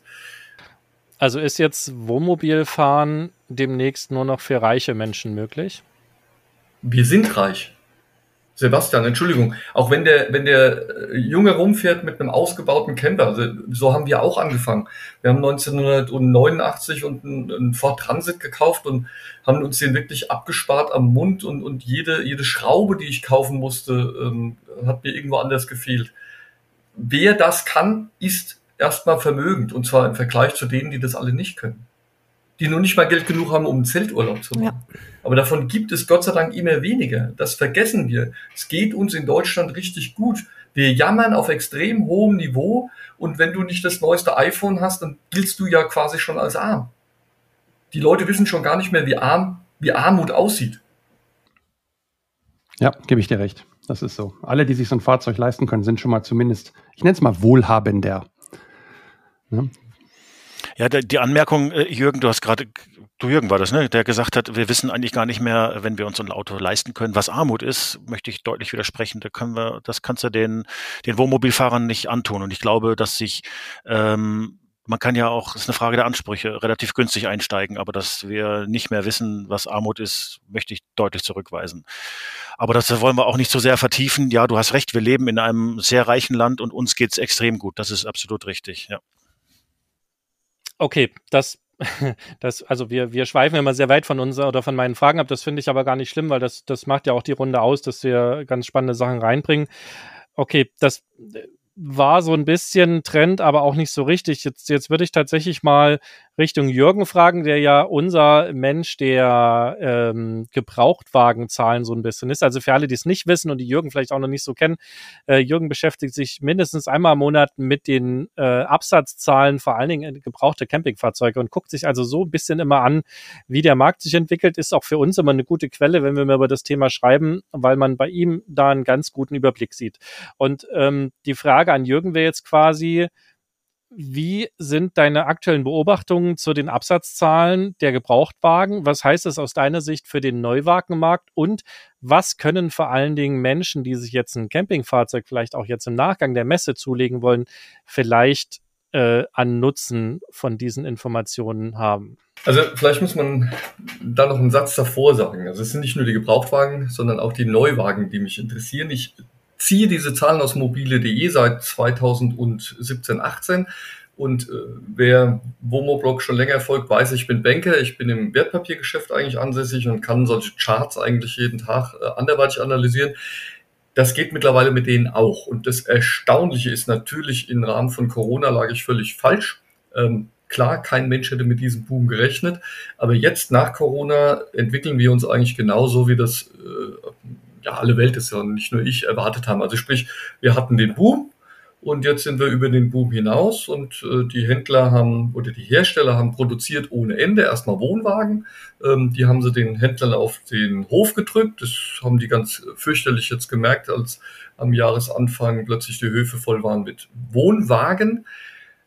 Aber auch die Wohn Mobile sind jetzt so nach und nach äh, mehr produziert worden. Natürlich, der ein oder andere Hersteller produziert immer noch für die Bestellten. Da gibt's ja immer noch Leute, die warten immer noch auf Wohnmobile, ähm, die vor zwei Jahren bestellt haben. Also das gibt's auch noch. Aber auf den Höfen der Händler stehen mittlerweile unglaublich viele, insbesondere Kastenwagen. Das wäre so schlimm nicht, wenn nicht gleichzeitig seit dem Frühjahr, ähm, um genau zu sagen, er ist seit letztem Caravansalon, auch die privaten Verkäufe steigen würden. Und jetzt gab es nochmal einen Schub ähm, im, im Frühsommer, noch bevor im Endeffekt die Urlaubssaison losging. Das kann meines Erachtens nur her da, äh, daher kommen, dass die Leute Flugreisen oder Schifffahrten wieder machen. Oder einfach sagen, auch Camping ist jetzt doch nichts für mich. Da, da liest du in Facebook dann so Geschichten, ach, meine Frau, ähm, die will jetzt doch nicht mehr oder sonst irgendwas. Oder noch schöner, wir kriegen jetzt das dritte Kind und deswegen passt der riesige Wohnwagen nicht mehr. Kann man glauben, muss man aber nicht. Was heißt das für die Leute, die jetzt kaufen wollen? Gebrauchtwagen logischerweise. Für mich erstmal abwarten, weil da kommen gerade in den nächsten Monaten noch viel mehr. Ihr wisst alle, zum Herbst verkaufen ganz viele ihre Wohnwagen, Wohnmobile und im nächsten Frühjahr orientiert man sich vielleicht neu. Spätestens nächstes Frühjahr kommen aber all die, die jetzt nächstes Jahr sagen, ach, wir machen jetzt doch keinen Campingurlaub mehr, wir geben es mal einen Markt. Also das wird ein ganz heißes Frühjahr 2024. Das heißt im Umkehrschluss, die Preise, die da zurzeit aufgerufen werden, bei gebrauchten Wohnmobilen, ähm, die dürft ihr auf keinen Fall für bare Münze nehmen. Also da, da werden 80.000 Euro aufgerufen. Ich weiß das wirklich definitiv. Der wurde dann zu 60 verkauft. Also die Ansprüche der Verkäufer sind momentan noch auf dem Niveau wie letztes oder vorletztes Jahr. Die werden leider von der Realität gerade eingeholt. Die Händler kaufen kaum noch was auf und wenn dann nur qualitativ hochwertig oder etwas, was sie definitiv verkaufen können. Die Halde wird zurzeit richtig groß und je älter ein Wohnmobil ist, desto realistischer werden die Preise. Das sind ja keine schlechten, also nichts gegen ein 20, 30 Jahre altes Wohnmobil, aber plötzlich bekommen die wieder realistische Preise. Da würde mich jetzt besonders auch nochmal die Meinung von Björn interessieren, der sich ja intensiv mit dem Thema jetzt auch auf der Messe nochmal befasst hat. Ja, also es ist ein spannendes Thema, gerade weil es auch uns privat interessiert. Ich beobachte die Preise natürlich auch schon seit bestimmt zwei Jahren, seit einem Jahr intensiv. Natürlich schönes neues Fahrzeug, aber preislich auch immer für uns eine große Hürde. Ähm, deswegen schaue ich mir auch die privaten Angebote an, ähm, nicht nur mobile, auch eBay, eBay Kleinanzeigen und so weiter. Und das, was der Jürgen sagt, ähm, da wittere ich tatsächlich äh, Morgenluft oder eben da ist Licht am Horizont. Ich sehe zum ersten Mal seit bestimmt zwei Jahren wieder Fahrzeuge, die vorher unbezahlbar waren. Ich sag mal, ein Ducato 244. Das ist so der Vorgänger, bevor der so designtechnisch zur Seite weggegangen ist mit den Lampen. Der hatte noch diesen kantigen Kühlergrill, hatte aber schon Airbags. Der würde mich interessieren. Und auch der erste Nachfolger, Ducato 250, so Abbaujahr 2006 oder wo das war, die sind plötzlich wieder für 25, 30.000 Euro gebraucht zu bekommen. Okay, sind immer noch so ungefähr nur, in Anführungszeichen, 10.000 Euro günstiger, als mal der Neupreis war. Ich habe noch die ganzen alten Wohnmobilzeitschriften von 2005, 6, 7, 8. Die sind alle da. Da gucke ich rein und sehe dann, kaufen Sie den neuen Fiat Ducato äh, Alkoven für 39.990 Euro. Wenn ich den heute gucke, der kostete jetzt zwei Jahre lang gebraucht 45, 50.000. Der kommt jetzt wieder in einen Bereich, was er mal neu gekostet hat und geht leicht runter. Also Jürgen, ähm, wenn du sagst, jetzt ist ein guter Zeitpunkt, ja, dann sag mir Bescheid. Ähm, ich wäre jetzt, die ersten Tage würde ich noch sagen, okay, die Preise gehen jetzt leicht runter. Ich glaube aber persönlich, dass dann Leute kommen, die sagen, hey, die Preise sinken, ich kaufe mir jetzt einen, jetzt wird es interessant. Es wird also ein leichtes Abflachen geben und dann glaube ich, dann geht's noch mal richtig runter. Das wäre jetzt meine Prognose.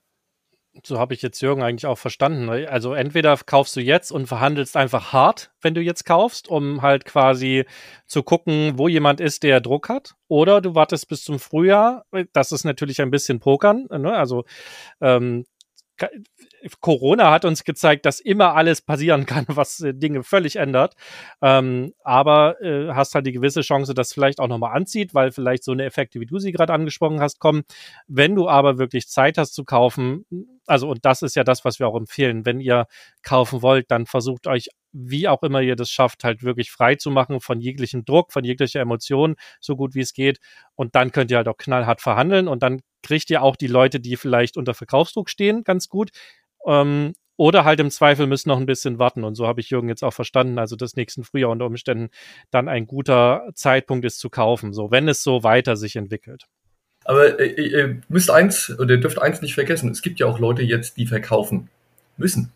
Also jetzt nicht nur, weil die Bank hinten dran steht und Geld sehen will, sondern im nächsten Frühjahr kommt das neue Wohnmobil.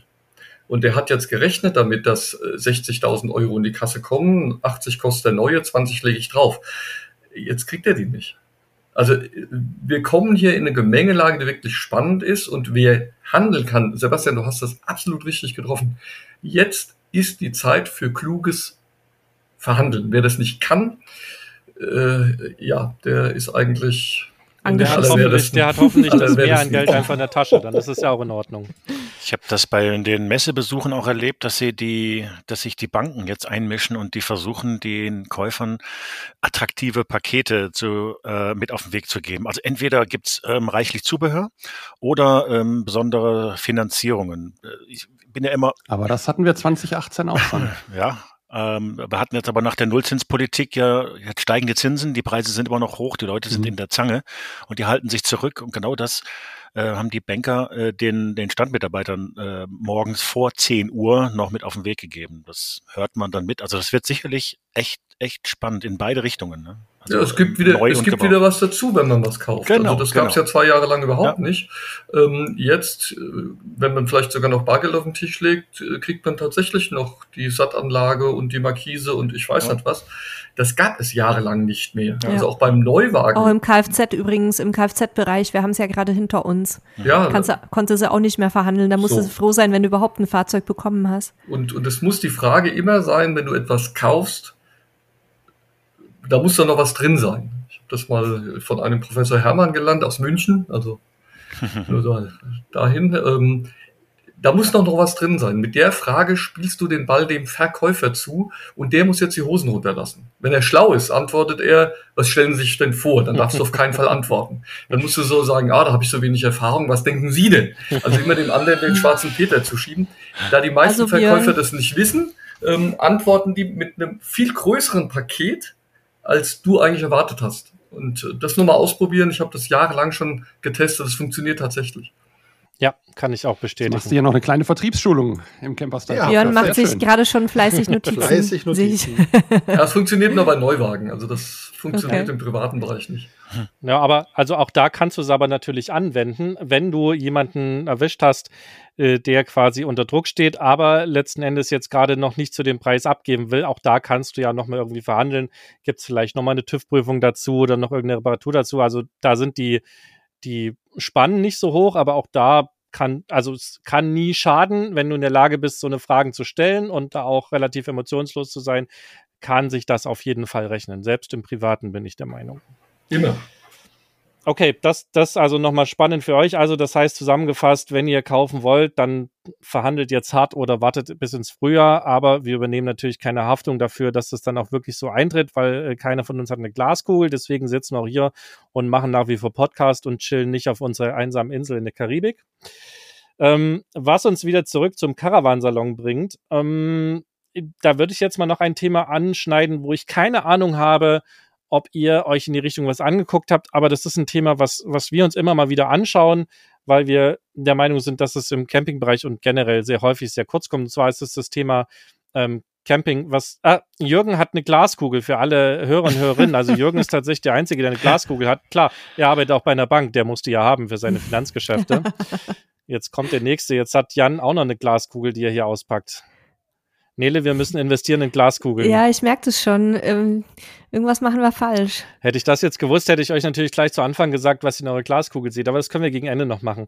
Ähm, das Thema, was ich gerade kurz anschneiden wollte, ist das Thema Camping für Menschen mit Handicap. Also das ist ja tatsächlich ein, ein Thema, was nicht so weit verbreitet ist. Ähm, auf Seiten der Hersteller. Ist das für jemanden von euch genauso ein Thema, was ihr euch immer mal anschaut wie für uns oder ist da eher keine von euch auf dem, in dem Bereich unterwegs? Erstmal so. Also ich hatte letztes Jahr das Thema ja angesprochen auf der C nee, dieses Jahr auf der CMT, glaube ich, war es gewesen. Ähm, ich meine mich zu erinnern, dass äh, Nele jetzt auch mal Kontakt mit der Dame aufgenommen hat, deswegen will ich da nicht vorgreifen. Fakt ist, es ist nach wie vor kein Thema, obwohl ich dieses Jahr wieder viele gesehen habe, die im Rollstuhl unterwegs waren, die behindert unterwegs waren, etc. Ich habe mir dann tatsächlich mal erlaubt, jemanden zu fragen. Ähm, der Herr sagte, ja, sie haben sich ihr Wohnmobil umgebaut für den Sohn. ähm, also selbst, alles selbst gemacht, weil es nichts Praktisches gab. Äh, ich habe jetzt mehrere Plattformen gesehen, damit man leichter ins Wohnmobil reinkommt, bis hin zu einer Hebebühne ins Wohnmobil. Also solche Nischenanbieter gibt es, leider keinen echten Entwurf eines großen Herstellers.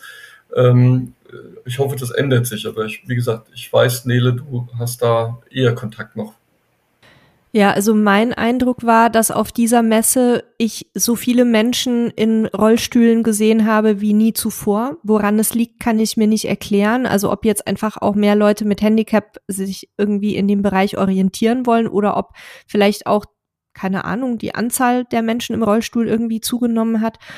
Ich vermute ersteres, aber es ist wirklich ein ganz trauriges Bild seitens der ganzen Hersteller, dass es noch nicht mal irgendwie Einzelmodelle gibt. Es gibt keine Möglichkeit für solche Leute überhaupt mal in die Fahrzeuge reinzugucken. Ähm, es sind überall Treppen, es sind überall Hürden, nicht, nicht auf, nicht in den Hallen selber, die sind ja weitestgehend barrierefrei, also die, und auch Toiletten gibt's überall auf der Messe barrierefrei. Die Kritik geht ausdrücklich nicht in Richtung Messe, sondern auch ähm, in Richtung oder sondern in, in Richtung der Aussteller, die einfach keine Möglichkeit geschaffen haben, dass Leute sich wenigstens mal die Fahrzeuge angucken können, auch wenn sie die vielleicht jetzt nicht direkt für sie geeignet wären aufgrund der Bauweise im Innenraum. Aber du musst dir vorstellen, du sitzt dann in einem Rollstuhl und fährst über eine Messe und kannst im Grunde außer Zubehör dir nichts angucken und ein bisschen die Fahrzeuge von außen. Und das finde ich wirklich, wirklich bitter für eine Branche, die sich Mobilität und Freiheit auf die Fahnen geschrieben hat und dann müssen sich die Leute, die noch halbwegs mobil sind, an den Fenstern hochziehen und brauchen ständig Hilfe. Das ist einfach aus meiner Sicht eine Schande. Und ich habe jetzt mit einer ähm, Firma gesprochen, die können wir auch erwähnen, das ist Brecht Caravan. Da ist der Podcast auch schon gelaufen, ähm, noch während der Messe. Die suchen sich von verschiedenen Herstellern, die sie sowieso in ihrem Portfolio haben als Händler, ähm, suchen die sich Serienfahrzeuge aus und bauen diese eben nach den individuellen Bedürfnissen der Kunden und Kundinnen um. Das geht deswegen auch zu einem relativ überschaubaren Preis, weil die sich eben Fahrzeuge auswählen, die nicht so viele tragende Elemente haben an Möbeln, die dann entfernt werden müssen. Also das ist einfach bei Campingfahrzeugen, das macht das Ganze so schwierig für behinderte Menschen, dass die Umbauten sehr, sehr teuer sind, weil häufig sehr viel umgebaut werden muss, um ähm, nicht die Statik des Fahrzeugs komplett zu beeinträchtigen. Und das fand ich schon mal einen sehr guten Ansatz. Das gibt es im Moment nur im, äh, Wohnmo im, im Wohnwagenbereich auch ganz bewusst von der Firma, weil die eben sagen, die Leute, die ähm, so einen Umbau benötigen, die haben in aller Regel schon ein behindertengerechtes, auf ihre Bedürfnisse zugeschnittenes Zugfahrzeug oder haben jemand, der das Fahrzeug fahren kann und müssen dann eben nicht ähm, noch ein zweites motorisiertes Fahrzeug behindertengerecht umbauen, was ja dann auch im Fahrerhaus mit ähm, Handgas und so weiter nochmal erhebliche Kosten nach sich ziehen würde. Ansonsten habe ich jetzt auf der Messe den zweiten Versuch unternommen, den Hersteller Cuba von diesen modularen Wohnwagen anzusprechen. Auf zwei E-Mails wurde von seitens des Herstellers zu diesem Thema nicht reagiert. Schon nach dem letzten Caravansalon, die haben da fleißig einen Rollstuhl wieder stehen gehabt, diesmal ein E-Rolli ähm, auf einer Rampe. Die scheinen irgendeine elektrische Rampe gebaut zu haben. Aber leider kam da äh, kein Feedback und dann war ich jetzt nochmal da, da hat sich auch kein Schwein für mich interessiert. Und dann scheint es also jetzt auch nicht ein Konzept zu sein, woran denen so wahnsinnig viel gelegen ist. Sollte das anders sein, gerne bei uns melden, falls ihr das hört, liebe Cuba-Leute. Und dann äh, die dritte Person, mit der ich gesprochen habe, war die äh, Kollegin von 750 Camper. Denen liegt das Thema auch sehr am Herzen. Die schaffen es im Moment einfach nicht personell, das Ganze umzusetzen, von den Kapazitäten her, weil das ein ganz kleines Team ist. Wir haben im Podcast, weiß ich gar nicht mehr, ob wir auch im Podcast drüber gesprochen hatten. Die hätten unter Umständen die Möglichkeit, diese Kofferanhänger auch mit Rampen und so weiter zu versehen aber die bräuchten da ein bisschen Unterstützung von anderen Herstellern. Also falls jemand das hört, der da irgendwelche Kontakte hat, wendet euch gerne an uns und wir stellen dann die Verbindung sehr, sehr gerne her, weil das wirklich ein Thema, was uns sehr am Herzen liegt. Und jetzt beende ich meinen Monolog dazu. Dann übergebe ich es noch an Björn, der auch noch einen Gedanken dazu hat. Ja, Nele, ich habe das ähm, bei euch auf der Homepage gesehen. Ich habe das Fahrzeug auf der Messe auch gesehen und hatte mir gedacht, wofür mag diese unfassbar breite Tür sein? Was ist denn mit dem Detlefs Joker? Den habt ihr euch ja auch angeschaut. Der hat ja zumindest schon mal die breite Tür. Das ist richtig. Ähm, und das ist auch tatsächlich ein Thema, was uns viele Menschen mit Handicap sagen, dass sie noch so weit mobil sind, dass eigentlich, wenn die mal in einem Fahrzeug drin sind, dann kommen die irgendwie klar, wenn nicht überall was rumsteht. Und ich muss gestehen, dass ich mir den Joker nicht auf diese Geschichte hin angeguckt habe. Das werde ich jetzt gleich nochmal nachholen und werde da Detlefs vielleicht auch nochmal anschreiben dazu. Vielen Dank für den Hinweis. Ja, mir, es war mir halt aufgefallen, ich habe mir natürlich auch nicht auf die Tauglichkeit hin jetzt näher mir angeschaut. Ähm, aber äh, er fiel mir halt auf und ich denke mir, ja, das wäre mal ein schöner breiter Einstieg. Aber da muss ich auch ja. vielleicht entschuldigenderweise sagen, der Gedanke ist mir gar nicht gekommen. Ähm, ist er dann auch von innen dafür geeignet? Ne? Das wäre jetzt halt die spannende Frage. Da werde ich gleich nochmal auf unser 360-Grad-Bild gucken und werde mal schauen, ob da wieder irgendwas im Raum steht. So, Jürgen, du hast noch einen Gedanken gerade im Chat, also für alle Hörer und wir haben ja so einen kleinen Chat nebenher, wo wir uns so ein bisschen austauschen, welche Dinge noch anzusprechen sind. Und da wir nicht viel schneiden, bin ich jetzt einfach so frei und sage, ich weiß nicht, was du meinst. Willst du kurz das Thema ansprechen, ja, was dir da auf dem Herzen liegt? Äh, mir war das nur gerade noch eingefallen, das wollte ich jetzt mal so in die Runde werfen. Mir ist aufgefallen, dass ich noch nie so viele Kastenwagenausbauer erlebt habe wie auf dieser Messe. Das finde ich auf der einen Seite toll. Die sind ja alle nicht mehr klein, weil sonst könnten die sich den Messestand nicht erlauben, denn äh, so eine Messe ist, ist unendlich teuer. Nichtsdestotrotz habe ich mir gedacht, die sind alle jetzt in den Boomjahren groß geworden. Was passiert in den nächsten Jahren, wenn der Absatz stagniert? Also das sind so Themen, man, man hat ja zuletzt auch von dem einen oder anderen ähm, Großhändler äh, gehört, der der massiv verkauft hat, dann plötzlich ist er pleite gegangen, das Geld ist äh, flöten gegangen. Also das sind alles wieder Themen, die jetzt in den nächsten Jahren auf uns zukommen. Ja. Es wird eine Marktbereinigung geben, wie immer, nach einem Boom, oder? Das wird Hersteller konsolidieren. Äh, nee, Marktkonsolidierung, also Hersteller, schon fusionieren, jetzt habe ich es. Äh, fusionieren, werden aufgekauft, gehen, andere gehen unter, andere stellen ein. Ähm, Und neue kommen hinzu. Neue kommen ja. hinzu. So. Erinnert euch mal an Knaus Hammer 2008. In mhm. einem wachsenden Markt wie Camping haben die damals die Grätsche gemacht, ne? Mhm. Passieren kann das immer und in einem Abschwung natürlich umso mehr äh, als in der, in der Boomzeit. Ähm, sehen wir auch jetzt gerade. Und unsere Welt verändert sich, ne? Immer noch sehr schnell und, und auch die Wirtschaft verändert sich äh, sehr schnell. Und wir sehen ja auch jetzt viele traditionelle Firmen, die es irgendwie nicht geschafft haben, sich sozusagen anzupassen, die, die gerade in Insolvenz gegangen sind das wird im Camping generell nicht anders sein. Ähm, oder sie springen gerade auf diesen Zug auf, ne? Weinsberg ja. mit dem Kara Live. Ähm, ich habe gerade ein Video dazu abgedreht, das kommt die nächsten Tage raus und da guckst du rein und denkst, hey, ich bin bei Instagram, da fehlt nur noch die die Mitte 20-Jährige, die auf dem Bikini auf dem Bauch liegt und zum Fenster rausschaut mit dem Yoga Kaffee in der macht, Hand. Ganz wichtig, Yoga muss die machen aber einbeinig mit verbundenen Augen. Nein, aber ihr, ihr merkt schon, ähm, die, die herkömmlichen Hersteller werden ja auch in diese Nische reinspringen. Ja. Frank hat es ja gerade gesagt, äh, den habe ich auch gezeigt gehabt vor der Messe schon und, und mit den Worten begleitet, das Konzept kennen wir alle, aber noch nicht von einem traditionellen Hersteller, ja. das ist ja das Besondere. Ähm, wird, wird ein ganz spannendes Umfeld werden. Du sagst, die Veränderung ist da ja, ich glaube, das äh, wird ganz besonders auch beim Zubehör der Fall sein. Weil das ist die einzige Halle, wo ich das Gefühl hatte, die war immer proppevoll. Das war die, die Gadgets- und Zubehörhalle. Also jetzt nicht die Technikhalle, die war immer überschaubar, aber die. Du meinst Halle 3, ne? Die, die war proppevoll und mir haben mehrfach Leute gesagt, ich weiß nicht, wo du rumläufst, bei uns ist voll. Ja, die meinten immer die Halle 3. Damit mhm, kann ich du, bestätigen. greifst du so ein bisschen auch meine nächste. Also ich habe noch drei Fragen an euch. Die, die, die erste der drei Fragen ist, in welchem Bereich habt ihr denn tatsächlich die meiste Veränderung wahrgenommen, also auf der Messe? Ähm, die, Jürgen hat gerade gesprochen, wir machen mal kurz bei dir weiter. Was, ist es die Halle 3, also ist das Zubehör?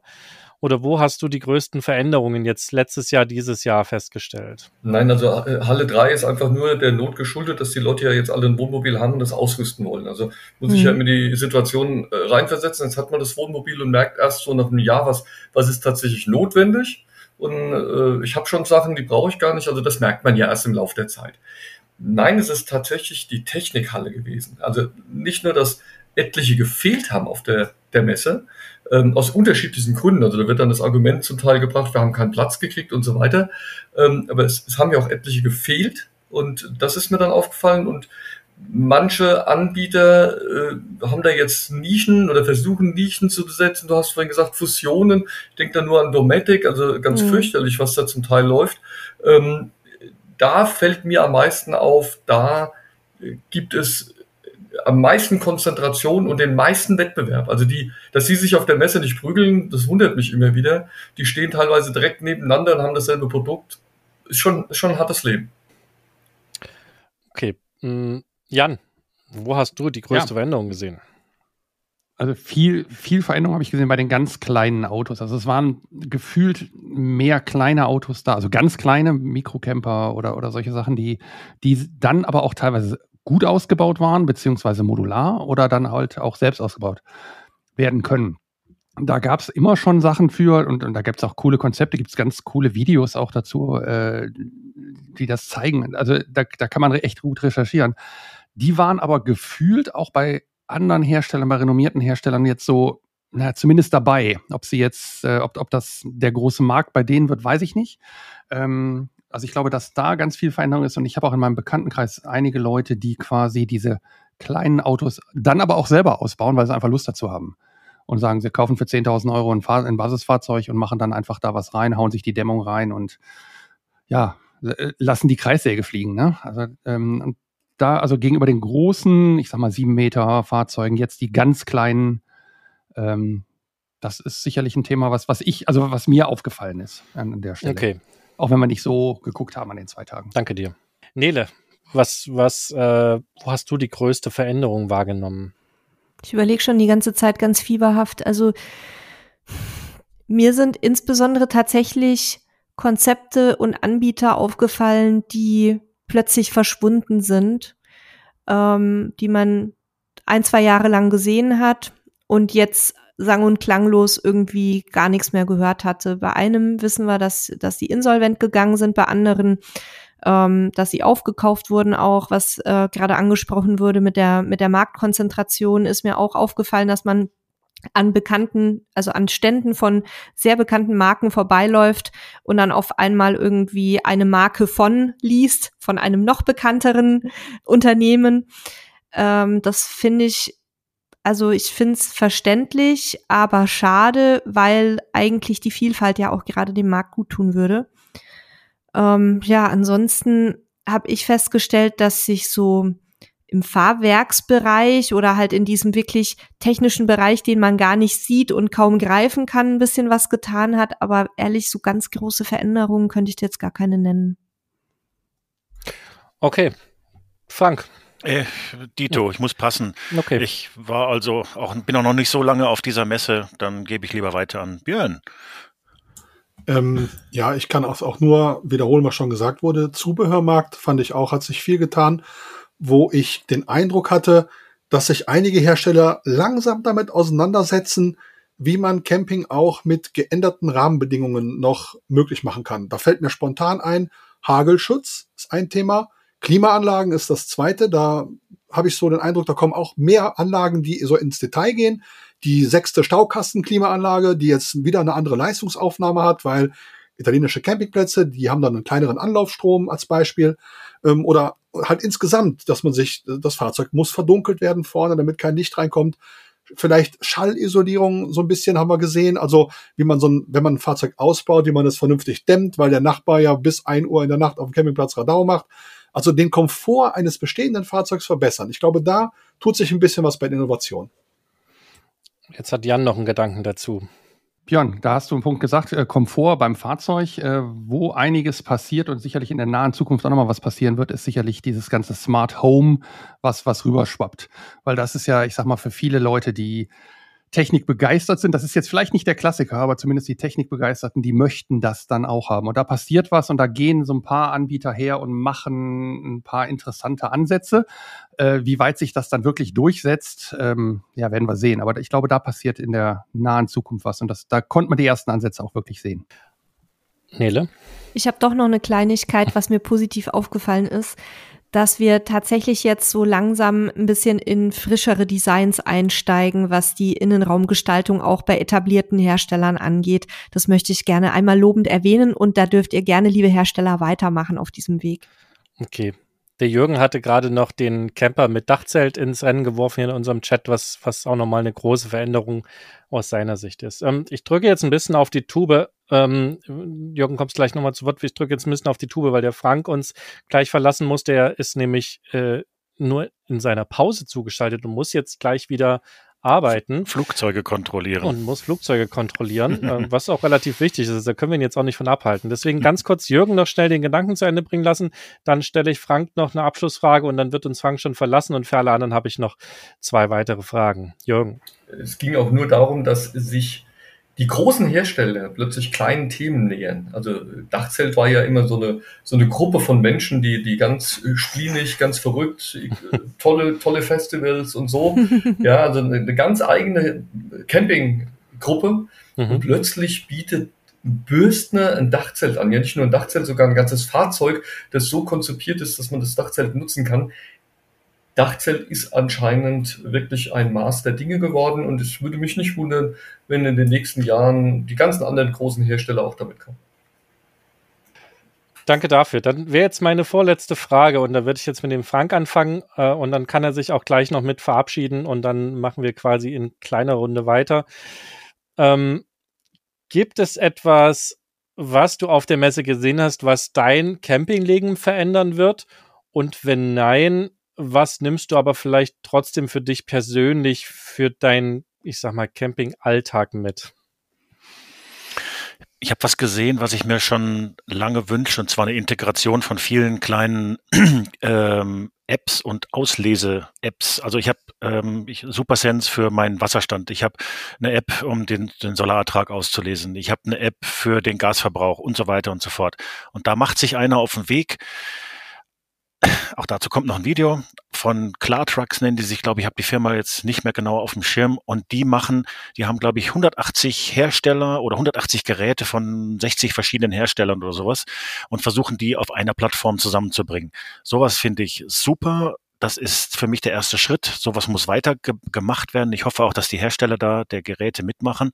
Und das zweite ist im ähm, Stellplatz-Apps-Bereich und da bin ich euch dankbar. Ihr hattet äh, mit ähm, den Betreibern der Camping-App EU, hattet ihr einen Podcast, den habe ich jetzt gehört. Ich habe die auch bei mir auf dem Handy, habe die jetzt nach vorne geschoben, weil die hat sich unglaublich entwickelt, weil die mittlerweile anfängt, ähm, viele Partner zu integrieren. Ähm, Alpaca Camping, Vansite ist dabei äh, und noch einige. Und es braucht solche Meta-Angebote, um dieses zerstreute, um diese zersplitterten Märkte, Märkte so ein bisschen zusammenzuführen und uns das leichter zu machen. Und das war für mich, das habe ich positiv mitgenommen. Hey, jetzt gibt's im Camping, also im Stellplatzbereich gibt's was und im Technikbereich gibt's auch ein bisschen was. Ich will kein voll vernetztes Auto von einem Hersteller, aber ich habe ein paar Gadgets, mit denen ich meine Sachen auslesen kann. Und wenn die jemand zusammenbringt, super gut. Und das, da freue ich mich drauf. Ja, und ansonsten, dann sage ich, danke, dass ich dabei sein durfte. Ähm, ich wünsche euch noch einen schönen Abend, noch einen schönen angeregten Podcast und äh, bis demnächst. Danke, Frank. Wir sehen und hören uns. Ja. Danke, dass du da warst, Frank. Ciao. Tschüss, Frank. Okay, dann wir in kleinerer Runde machen wir weiter. Und ich würde die Frage jetzt auch an, an euch äh, Verbleibenden weitergeben. Was äh, ändert euer Campingleben, beziehungsweise auch was, was nehmt ihr vielleicht für euch persönlich, für euren Campingalltag mit? Ähm, machen wir den Björn mal weiter. Ja, das Thema, was der Frank gesagt hat, finde ich natürlich auch mega spannend. Das ist für mich immer noch absolut unfassbar nachvollziehbar. Ich mache ein Beispiel. Wir sind große Dänemark-Fans, machen gerne Rundreisen durch Dänemark mit dem Wohnwagen aktuell, weil Dänemark noch die Möglichkeit bietet, wirklich von Platz zu Platz zu Platz zu tingeln, ohne dass man im Voraus buchen muss. Das mache ich mittlerweile in Dänemark auf fast jedem Campingplatz unterwegs, quasi über das Webinterface, über die Webseite, die der Platz hat. Versuch das mal in Deutschland. Da rufst du einen Platz an und sagst ähm, oder wirst genötigt, ihn anzurufen oder eine E-Mail zu schreiben, ganz klassisch, einen Rezeptionsmitarbeiter zu bitten, ähm, ob er mal nachschauen kann, ob er was fürs Wochenende frei hat. Ich wurde in Dänemark auf einem Campingplatz gebeten, doch bitte nicht an der Rezeption einzuschecken, sondern mit dem Handy, weil sie dann alle Daten schon drin hat. Das wäre hier unvorstellbar. Das ist etwas, was ich mir ja. wünschen würde, was es leichter machen würde, gerade für Rundreisen ohne festes Ziel. Ähm, und da habe ich vielleicht nicht, auch nicht gut genug geschaut, weil andere Themen mir wichtiger waren. Aber wenn es das gab, ist es mir durchgegangen. Hm, naja, gut, da gibt es in Deutschland ja eigentlich nur von den beiden größten Portalen sehr starke Bewegungen in die Richtung, dass es zentral buchbar ist. Ähm, ne, also können wir auch Namen nennen, PinCamp und Camping Info sind die beiden, die das Thema Buchbarkeit sehr stark vorantreiben in den letzten Jahren und auch im letzten und diesem Jahr sehr große Fortschritte gemacht haben. Und ich, mit, Verfügbarkeit, mit Verfügbarkeitssuchen auch zu arbeiten. Das kommt ja damit einher. Also wenn genau. du eine. Online-Buchbarkeit hast, hast du auch eine Verfügbarkeit, weil ansonsten würde das ja crashen. Nein, nein, warte, ich meinte was anderes. So. Also eine gezielte Suche nach verfügbaren so. Plätzen an diesem Tag oder nächste Woche oder ähnliches. Also das ist nochmal was anderes, als wenn du dann schon auf dem, auf dem Platz drauf bist und buchen willst und dann siehst, ja, geht doch nicht. Ja, wobei das aus, okay, aus meiner IT-Sicht ist es völlig logisch, dass die Funktion einherkommt, weil wenn ich, also weil meine Denke ist, wenn ich die Daten schon habe, ähm, dann ist das so, aber ich verstehe, wenn man nicht den ganzen Tag IT macht, dass das dann nicht so logisch ist. Da hast du völlig recht. Es ist auch eine neue Funktion, ja. eine relativ okay. neue. Deswegen. Das ist, das ist ganz spannend, weil also, ich würde mir auch gerne die Parzelle aussuchen. Ne? Also das ist in Dänemark Stand der Dinge. Dann kannst du gucken, möchtest du am Meer stehen, dann sind die Parzellen 317, 319, 321 frei. Und wenn du lieber hinten stehen willst, dann eben beim Servicehaus oder du siehst die halt auf dem virtuellen äh, Platzplan, der interaktiv funktioniert. Ja? Da, da sprechen wir in zehn Jahren nochmal drüber. Ja. Aber es ist schön, dass es das gibt, aber das ist das Gleiche letztendlich. Ich sehe das sehr schön immer in der Kartenzahlung. In Deutschland sehe ich immer Schilder, keine Kartenzahlung. Hier in Portugal habe ich meistens Schilder, bitte kein Cash nur Kartenzahlung. Also das zeigt sehr schön. Es mag beides Vor- und Nachteile haben, die müssen wir jetzt auch nicht diskutieren, aber so ein bisschen mit der Zeit gehen und eine Online-Buchbarkeit ist tatsächlich eine, aus meiner Sicht eine, eine Geschichte, die es schon lange geben sollte. Aber da kommen wir jetzt wieder zu weit weg vom Caravansalon.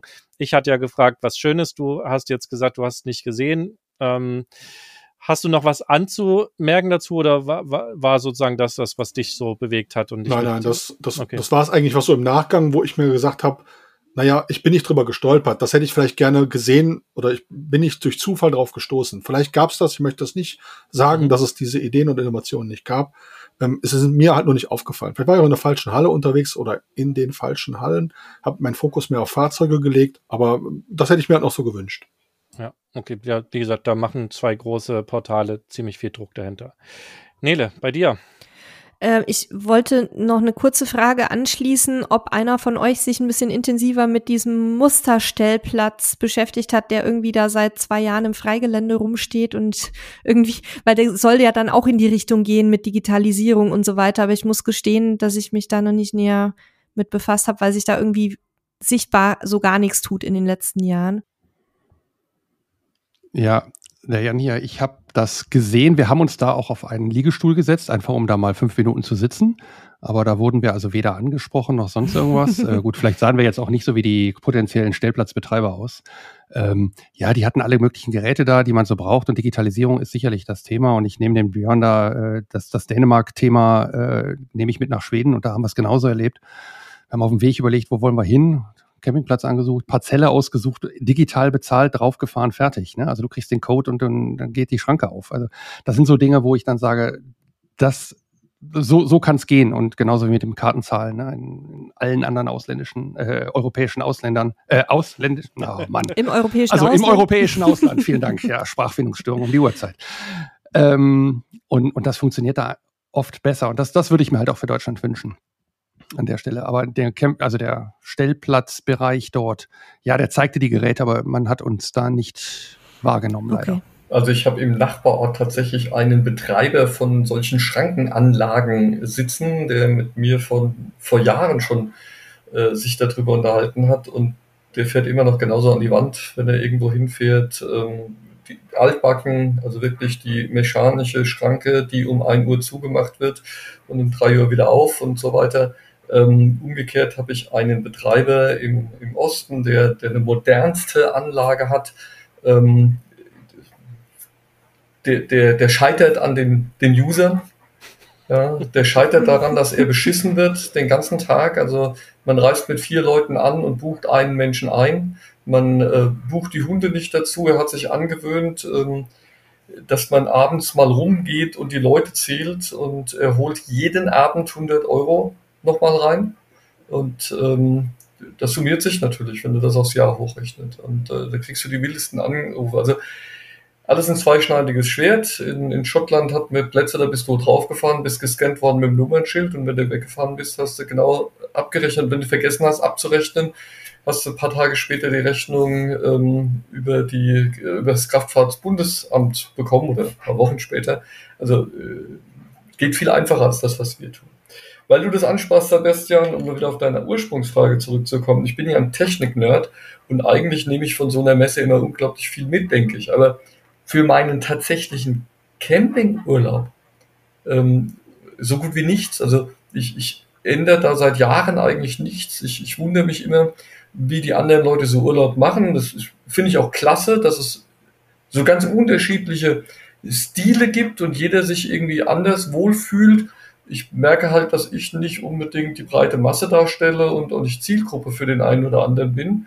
Ähm, trotzdem glaube ich, dass diese technischen Komponenten, wie der Björn sie auch angesprochen hat, ähm, in der Zukunft viel, viel wichtiger werden für die Menschen, die damit fahren.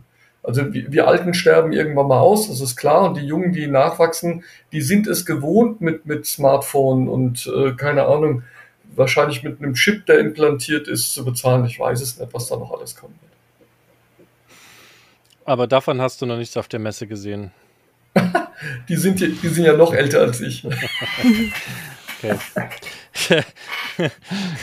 Jan, was, was, was wird deinen Campingalltag verändern, was du auf der Messe gesehen hast?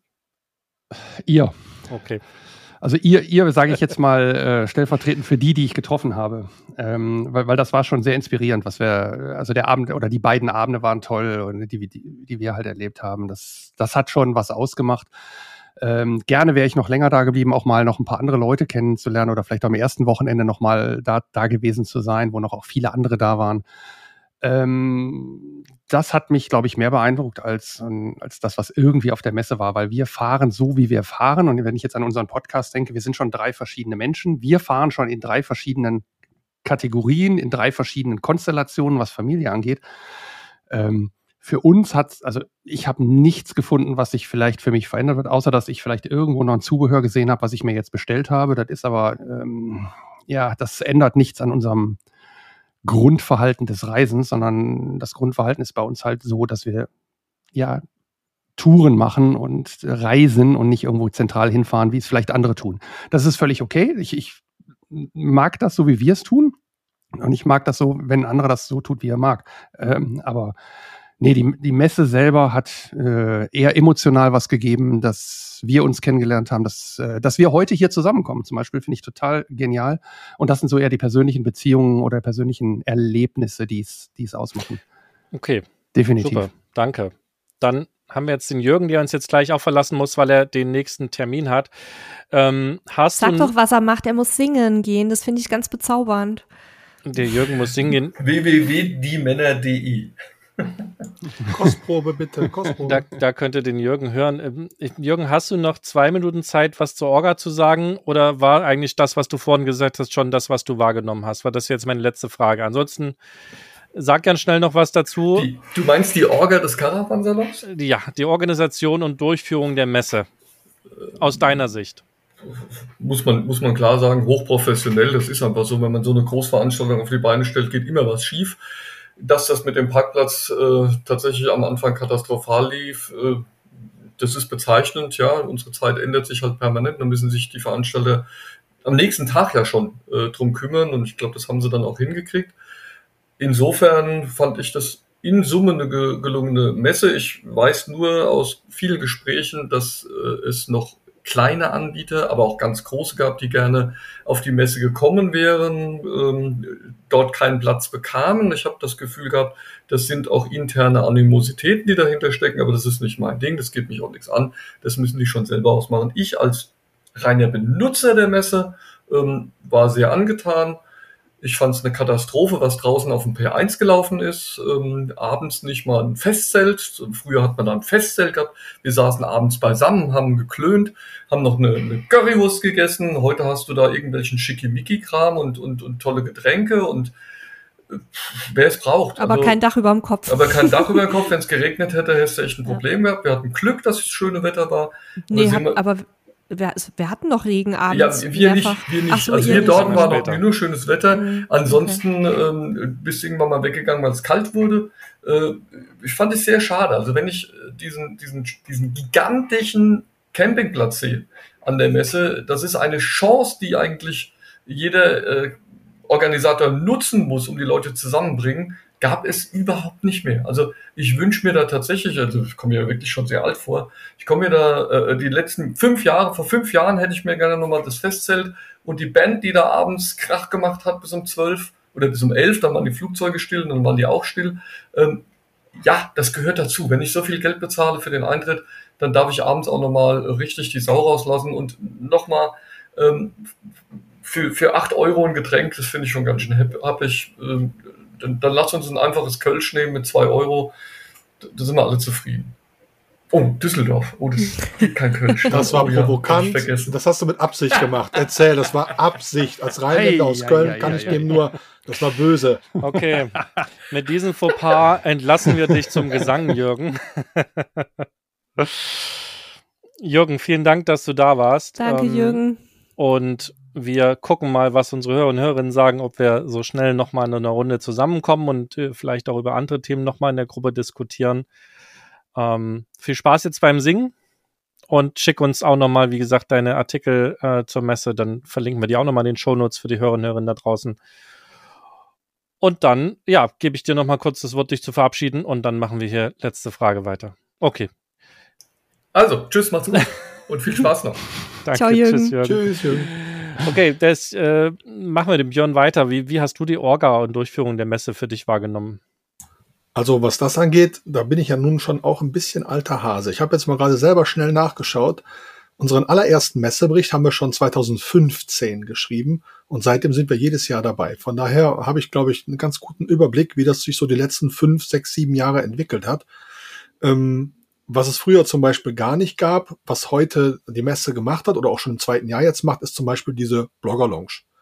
Das gab es früher nicht. Ähm, dass dieses Thema ähm, Social Media viel mehr in den Fokus gerückt ist, auch bei der Messe, die viel mehr Leute abholen wollen, die sofort am Fahrzeug eine Insta-Story promoten und dann daraus ähm, ein Event generieren. Ich bin live dabei, wenn der Excursion ist zu von Knaus oder eben Weinsberg enthüllt wird. Ähm, da scheint die Messe eine Plattform bieten zu wollen, das ist mir aufgefallen. Ähm, das ist neu, das hat in den letzten Jahren anders funktioniert, wird jetzt immer professioneller, jetzt kommen Agenturen dazu, die sich damit auseinandersetzen. Und da glaube ich, da ist noch nicht das Ende der Fahnenstange. Da entwickeln die sich weiter. Das muss man sagen. Das haben die erkannt, da tut sich was. Ich für mich bräuchte das nicht. Das sage ich bitte ehrlich dazu. Das soll jetzt nicht so lauten oder so klingen, als würde ich das erwarten, weil ich jetzt dahin komme, äh, dass ich da jetzt so, ein, so eine Blogger-Lounge vorfinden muss. Ich finde das toll, weil man da auch natürlich mit seinen Leserinnen und Lesern ins Gespräch kommen kann. Die kommen dann dahin und freuen sich, hey, guck mal, den kenne ich doch. Das ist eine tolle Sache, dass die einem dann auch die Plattform anbieten und ein bisschen was von dem Messegelände auch dann abtreten und sagen, hier ist mal ein bisschen Zeit so für Networking. Alles andere funktioniert eigentlich in den letzten Jahren wirklich gut. Ob das jetzt ähm, ähm, die Verpflegung ist, da haben sie ein breit, breites Spektrum. Preise möchte ich jetzt nicht zu sagen. Das ist eben ein Großevent. Wenn ich im Phantasialand oder im Disneyland was kaufe äh, zu essen, dann bezahle ich den gleichen Preis. Das, das ist leider so es gibt keine Einlasskontrolle im Sinne von, pack mal die Tasche aus wie im Kino, bring bitte nicht dein eigenes Popcorn mit. Das ist ja nicht verboten. Ich kann mir zu Hause Stullen machen. Ich bin Camper, ja, ich bin mit meinem Campingfahrzeug auf der Messe. Ich kann mir ein paar Nudeln in der Tupperdose machen und die mitnehmen oder eben rausgehen und wieder reingehen. Das ist ja möglich. Also von daher finde ich nicht, dass man gleich so hart mit der Messe ins Gericht gehen muss, weil die jetzt einen hohen Anspruch oder einen hohen Kostensatz haben bei den Verpflegungen. Das, das ist einfach so. Alles andere, ob jetzt die Hygiene in den Hallen selber, die Toiletten, wenn, wenn man sieht, wie viele Menschen da jeden Tag durchgehen, das ist ja wie auf einem Campingplatz in Italien, ja, äh, da sind so viele Leute, die rein und raus marschieren und es ist immer sauber, die kümmern sich. Du kannst sofort Bescheid sagen, hier ist ein kleines Malheur passiert, die kümmern sich sofort. die Personale an den Informationsschaltern, da bin ich auch regelmäßig, hole mir den Messeplaner und die sind auch immer freundlich, das möchte ich auch mal sagen, kümmern sich, wenn man eine Frage hat und versuchen zu helfen. Ich hatte gefragt, ob ich in einen abgesperrten Bereich mal kurz hoch darf, weil ich ein Bild von oben machen wollte. Und dann meinte sie, ja, mh, hm, warten Sie, da vorne ist ein Kollege von mir, der geht mit Ihnen gemeinsam hoch. Ich hätte den nicht gebraucht, aber ihr war es halt, sie hat sich ja halt sofort um das Problem gekümmert, statt zu sagen, nee, geht nicht. Ja, also das, das finde ich professionell. Das ging die gut hin bei der Messe. Cool, danke. Jan. Ja, professionellst, äh, wie halt so eine Messegesellschaft halt ist. Ich meine, ich kenne Messen von beiden Seiten als Aussteller äh, in einem ganz anderen Bereich, als auch jetzt hier als Besucher. Und die waren top. Also ähm, das fängt vorne an am, am Shuttlebus, wenn man vom P1 rüberfahren will, ähm, bis hin, ja, Einlasskontrolle, alle freundlich, alle lachen einen an. Also das ist, ähm, ich habe keine negative Erfahrung da gemacht. Äh, gut, Essen ist teuer, aber es ist auch gut. Also von daher, ähm, das schließt sich dann halt auch nicht aus. Das ist halt auf den Veranstaltungen, so Björn hat es ja auch gerade gesagt, ähm, das ist bei großen Sachen halt. Ähm, ganz besonders cool fand ich einen Busfahrer, als wir zurückgefahren sind, hielt er nochmal an einer, einer Haltestelle, die eigentlich keine war, an, weil da eine Frau winkte. Und sie sagte, ja, ich muss aber zum P2, aber er konnte da jetzt auch nicht hinfahren, weil das gar nicht auf seiner Route war. Und also, und der hat, und, und die hat ihn angemacht. Und dann hat er ein völliges Eskalationsmanagement gemacht und hat, hat sie super gut ruhig bekommen und hat gesagt, ja, ich kümmere mich um dein Problem. Guck mal, da vorne ist dein, ist ein Container, da gehst du mal kurz hin die können dir helfen. Und die, dann haben die irgendwelche Busse organisiert. Das haben wir, wir haben witzigerweise den Busfahrer nachher nochmal gesehen. Und der hat das dann erzählt, weil, weil wir mir auch gesagt haben, ey, das war cool, wie du das organisiert hast. Und dann meinte er so, ja, äh, ihr wurde dann auch geholfen. Die haben dann einfach ein, zwei Busse nochmal gepackt, die irgendwie anders fuhren, damit sie es organisiert kriegen. Also höchst professionell, Messe an sich, super. Ähm, ich kann an denen nichts auslassen. Festzelt haben wir jetzt nicht benutzt, äh, weil es ja auch A nicht da war. Ähm, wir hatten aber auch die beiden Abende ja nur. Von daher ähm, haben wir die tatsächlich bei uns verbracht. A, haben wir uns vom Podcast mal wieder endlich gesehen. Wir sehen uns ja auch nicht so regelmäßig, außer virtuell. Ähnlich wie ihr das ja auch macht. Und äh, da waren wir eigentlich ganz froh, uns getroffen zu haben. Und dann kamen halt noch die ein oder anderen dazu. Und äh, das waren tolle Runden und das hat Spaß gemacht. Also von daher äh, haben wir diese zentrale Stelle da auch gar nicht genutzt. Vor, das muss ich überlegen, zwei, drei Jahren haben wir es genutzt und das war echt lustig, äh, weil da eine Band spielte. Oh, das kann auch schon die vier Jahre her sein, das weiß ich gar nicht mehr. Jedenfalls hat eine Band gespielt, es war Musik da, es gab ein Bierchen, es gab auch Alt, um das ganz klar zu sagen nochmal. ähm, nee, ist gut organisiert, Profis halt. Arbeiten mit Profis an der Stelle. Ja. Danke dir. Nele, wie war es für dich? Also da wir ja deutlich über die komplette Messezeit hinaus auch da waren, ein paar Tage vorher und noch zwei Tage danach, ähm, hat uns natürlich das schlechte Wetter in den äh, in einigen Tagen doch sehr getroffen. Ähm, wir hätten uns ein Festzelt gewünscht, weil wir haben teilweise auch Besuch bekommen und konnten mit dem Besuch dann halt nirgendwo richtig sitzen, weil irgendwie, wenn dann fünf Erwachsene zusammensitzen, wird der Wohnwagen auch ein bisschen kuschelig. Ähm, das fand ich schade. Ähm, Qualität vom Essen, muss ich sagen, ist sehr, sehr gut. Teilweise wenig äh, vegetarische Alternativen für Leute, die halt kein Fleisch essen, aber ansonsten von der Qualität her echt prima. Sauberkeit top, was ja auch schon gesagt wurde. Auch äh, gilt das Gleiche auch für die äh, Sanitäranlagen auf P1. Die waren auch in den Vorjahren immer top. Mm, was mir noch aufgefallen ist, war, dass das Personal auf P1, abgesehen jetzt von allem anderen, was schon gesagt wurde, wahnsinnig nett war. Also wir standen ja an, an einem Rand und hatten sehr viel Kontakt auch zu den Jungs, die da ähm, als Ordner tätig waren. Ähm, da hat sich wirklich auch so ein ganz, ganz nette Gespräche entwickelt. Zwei marokkanische Jungs waren da in erster Linie da, mit denen haben wir uns immer unterhalten, ähm, die es geschafft haben, auch über die zehn Tage Stress hinweg ihre gute Laune zu bewahren ähm, auch wenn sie angepöbelt wurden. Also da haben die wirklich auch anscheinend gutes Training. Das Einzige, was aus meiner Sicht dieses Jahr gar nicht geklappt hat, äh, zumindest in den ersten Tagen, waren äh, die Kontrollen auf dem Stellplatz, dass nicht jeder macht, was er möchte. Weil wenn ich da irgendwie mit zehntausenden Menschen irgendwie klarkommen muss auf so einem Stellplatz, dann kann halt da nicht jeder seine Markise über die Wege abspannen und seine Hunde an der langen Schleppleine draußen liegen lassen und so weiter und so fort. Also da waren so ein paar Sachen, die sind mir echt sauer aufgestoßen, weil die wirklich sehr, sehr störend waren und wirklich auch ähm, für Behinderungen gesorgt haben in den Abläufen. Da kam aber wohl mal dann zur Mitte der Messe der Chef der ganzen Sache und hat dann irgendwie mal aufgeräumt. Also ich bin wirklich nicht bekannt als, äh, als Fanatiker von Recht und Ordnung, aber wenn da so viele Menschen zusammen sind, dann muss es einfach halt Spielregeln geben und dann kann nicht jeder da die Ellenbogen oder die Markise ausfahren. Das fand ich eigentlich ein bisschen schade, aber da geht die Kritik eher in, in Richtung der Mitanwesenden als in Richtung der Messe. Ähm, ja, und ansonsten, ja, wie immer, ne? Also war gut organisiert, auch Presseparkhaus, alles, auch die Einlässe waren gut strukturiert. Ich kann auch äh, in der Hinsicht gar nichts Negatives sagen. Ja, okay, das ist, also das klingt ja alles für mich sehr, sehr äh, positiv, was ihr sozusagen da äh, geschildert habt. Die Messe macht das ja auch schon lange und scheinbar dann auch entsprechend professionell, ähm, habe ich die Jahre auch, als wir da waren, wahrgenommen. Und ja, okay, das jetzt so ein, das mit dem Parkhaus, was Jürgen angesprochen hat am ersten Tag, das kommt vor, gerade wenn man Sachen outsourced, aber die haben es ja dann zumindest scheinbar sehr schnell gelöst ähm, und ja auch mit einem mit einem quasi noch Freiticket on top äh, so ein bisschen versucht, den Schaden zu begrenzen. Ja, passiert, ne? Geht, also es gehen halt Dinge schief, das, das kann einfach vorkommen. Ähm, Ist halt das wahre Leben. Ja.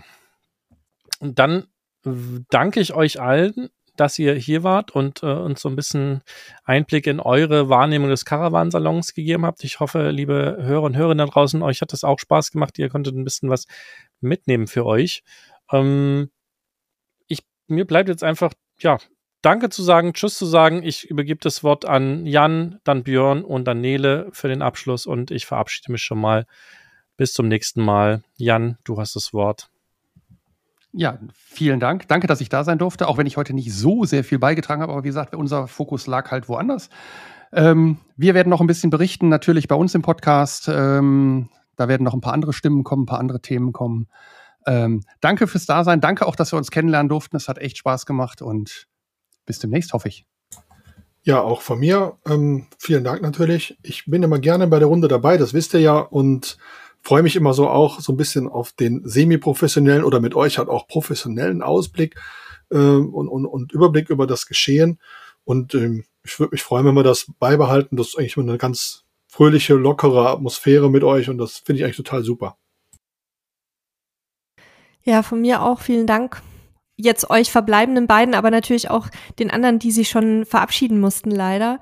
Ich finde es immer total schön, mit euch zu quatschen, weil eben genau so verschiedene Standpunkte und Sichtweisen da aufeinandertreffen und man auch sich mal kritisch austauschen kann. Wir hatten ja auch schon gesagt, wir machen es eventuell mal zu anderen Themen. Ähm, Jan, wir werden auch noch mal zusammenkommen mit deinen Kollegen zum Thema Reisen, Reiseberichte. Und liebe Hörerinnen und Hörer, das war jetzt vorerst der letzte Podcast aus unserer Serie zum Caravansalon und nächste Woche geht's dann mit einem ganz anderen Thema weiter und ich glaube, da sprechen wir dann wieder über FKK, wenn ich den Produktionsplan richtig im Kopf habe. Also es wird wieder nackig und äh, verwegen hier. Wenn ihr das nicht verpassen wollt, dann abonniert uns gerne und äh, lasst uns natürlich auch gerne gute Bewertungen da. Bis dann. Tschüss.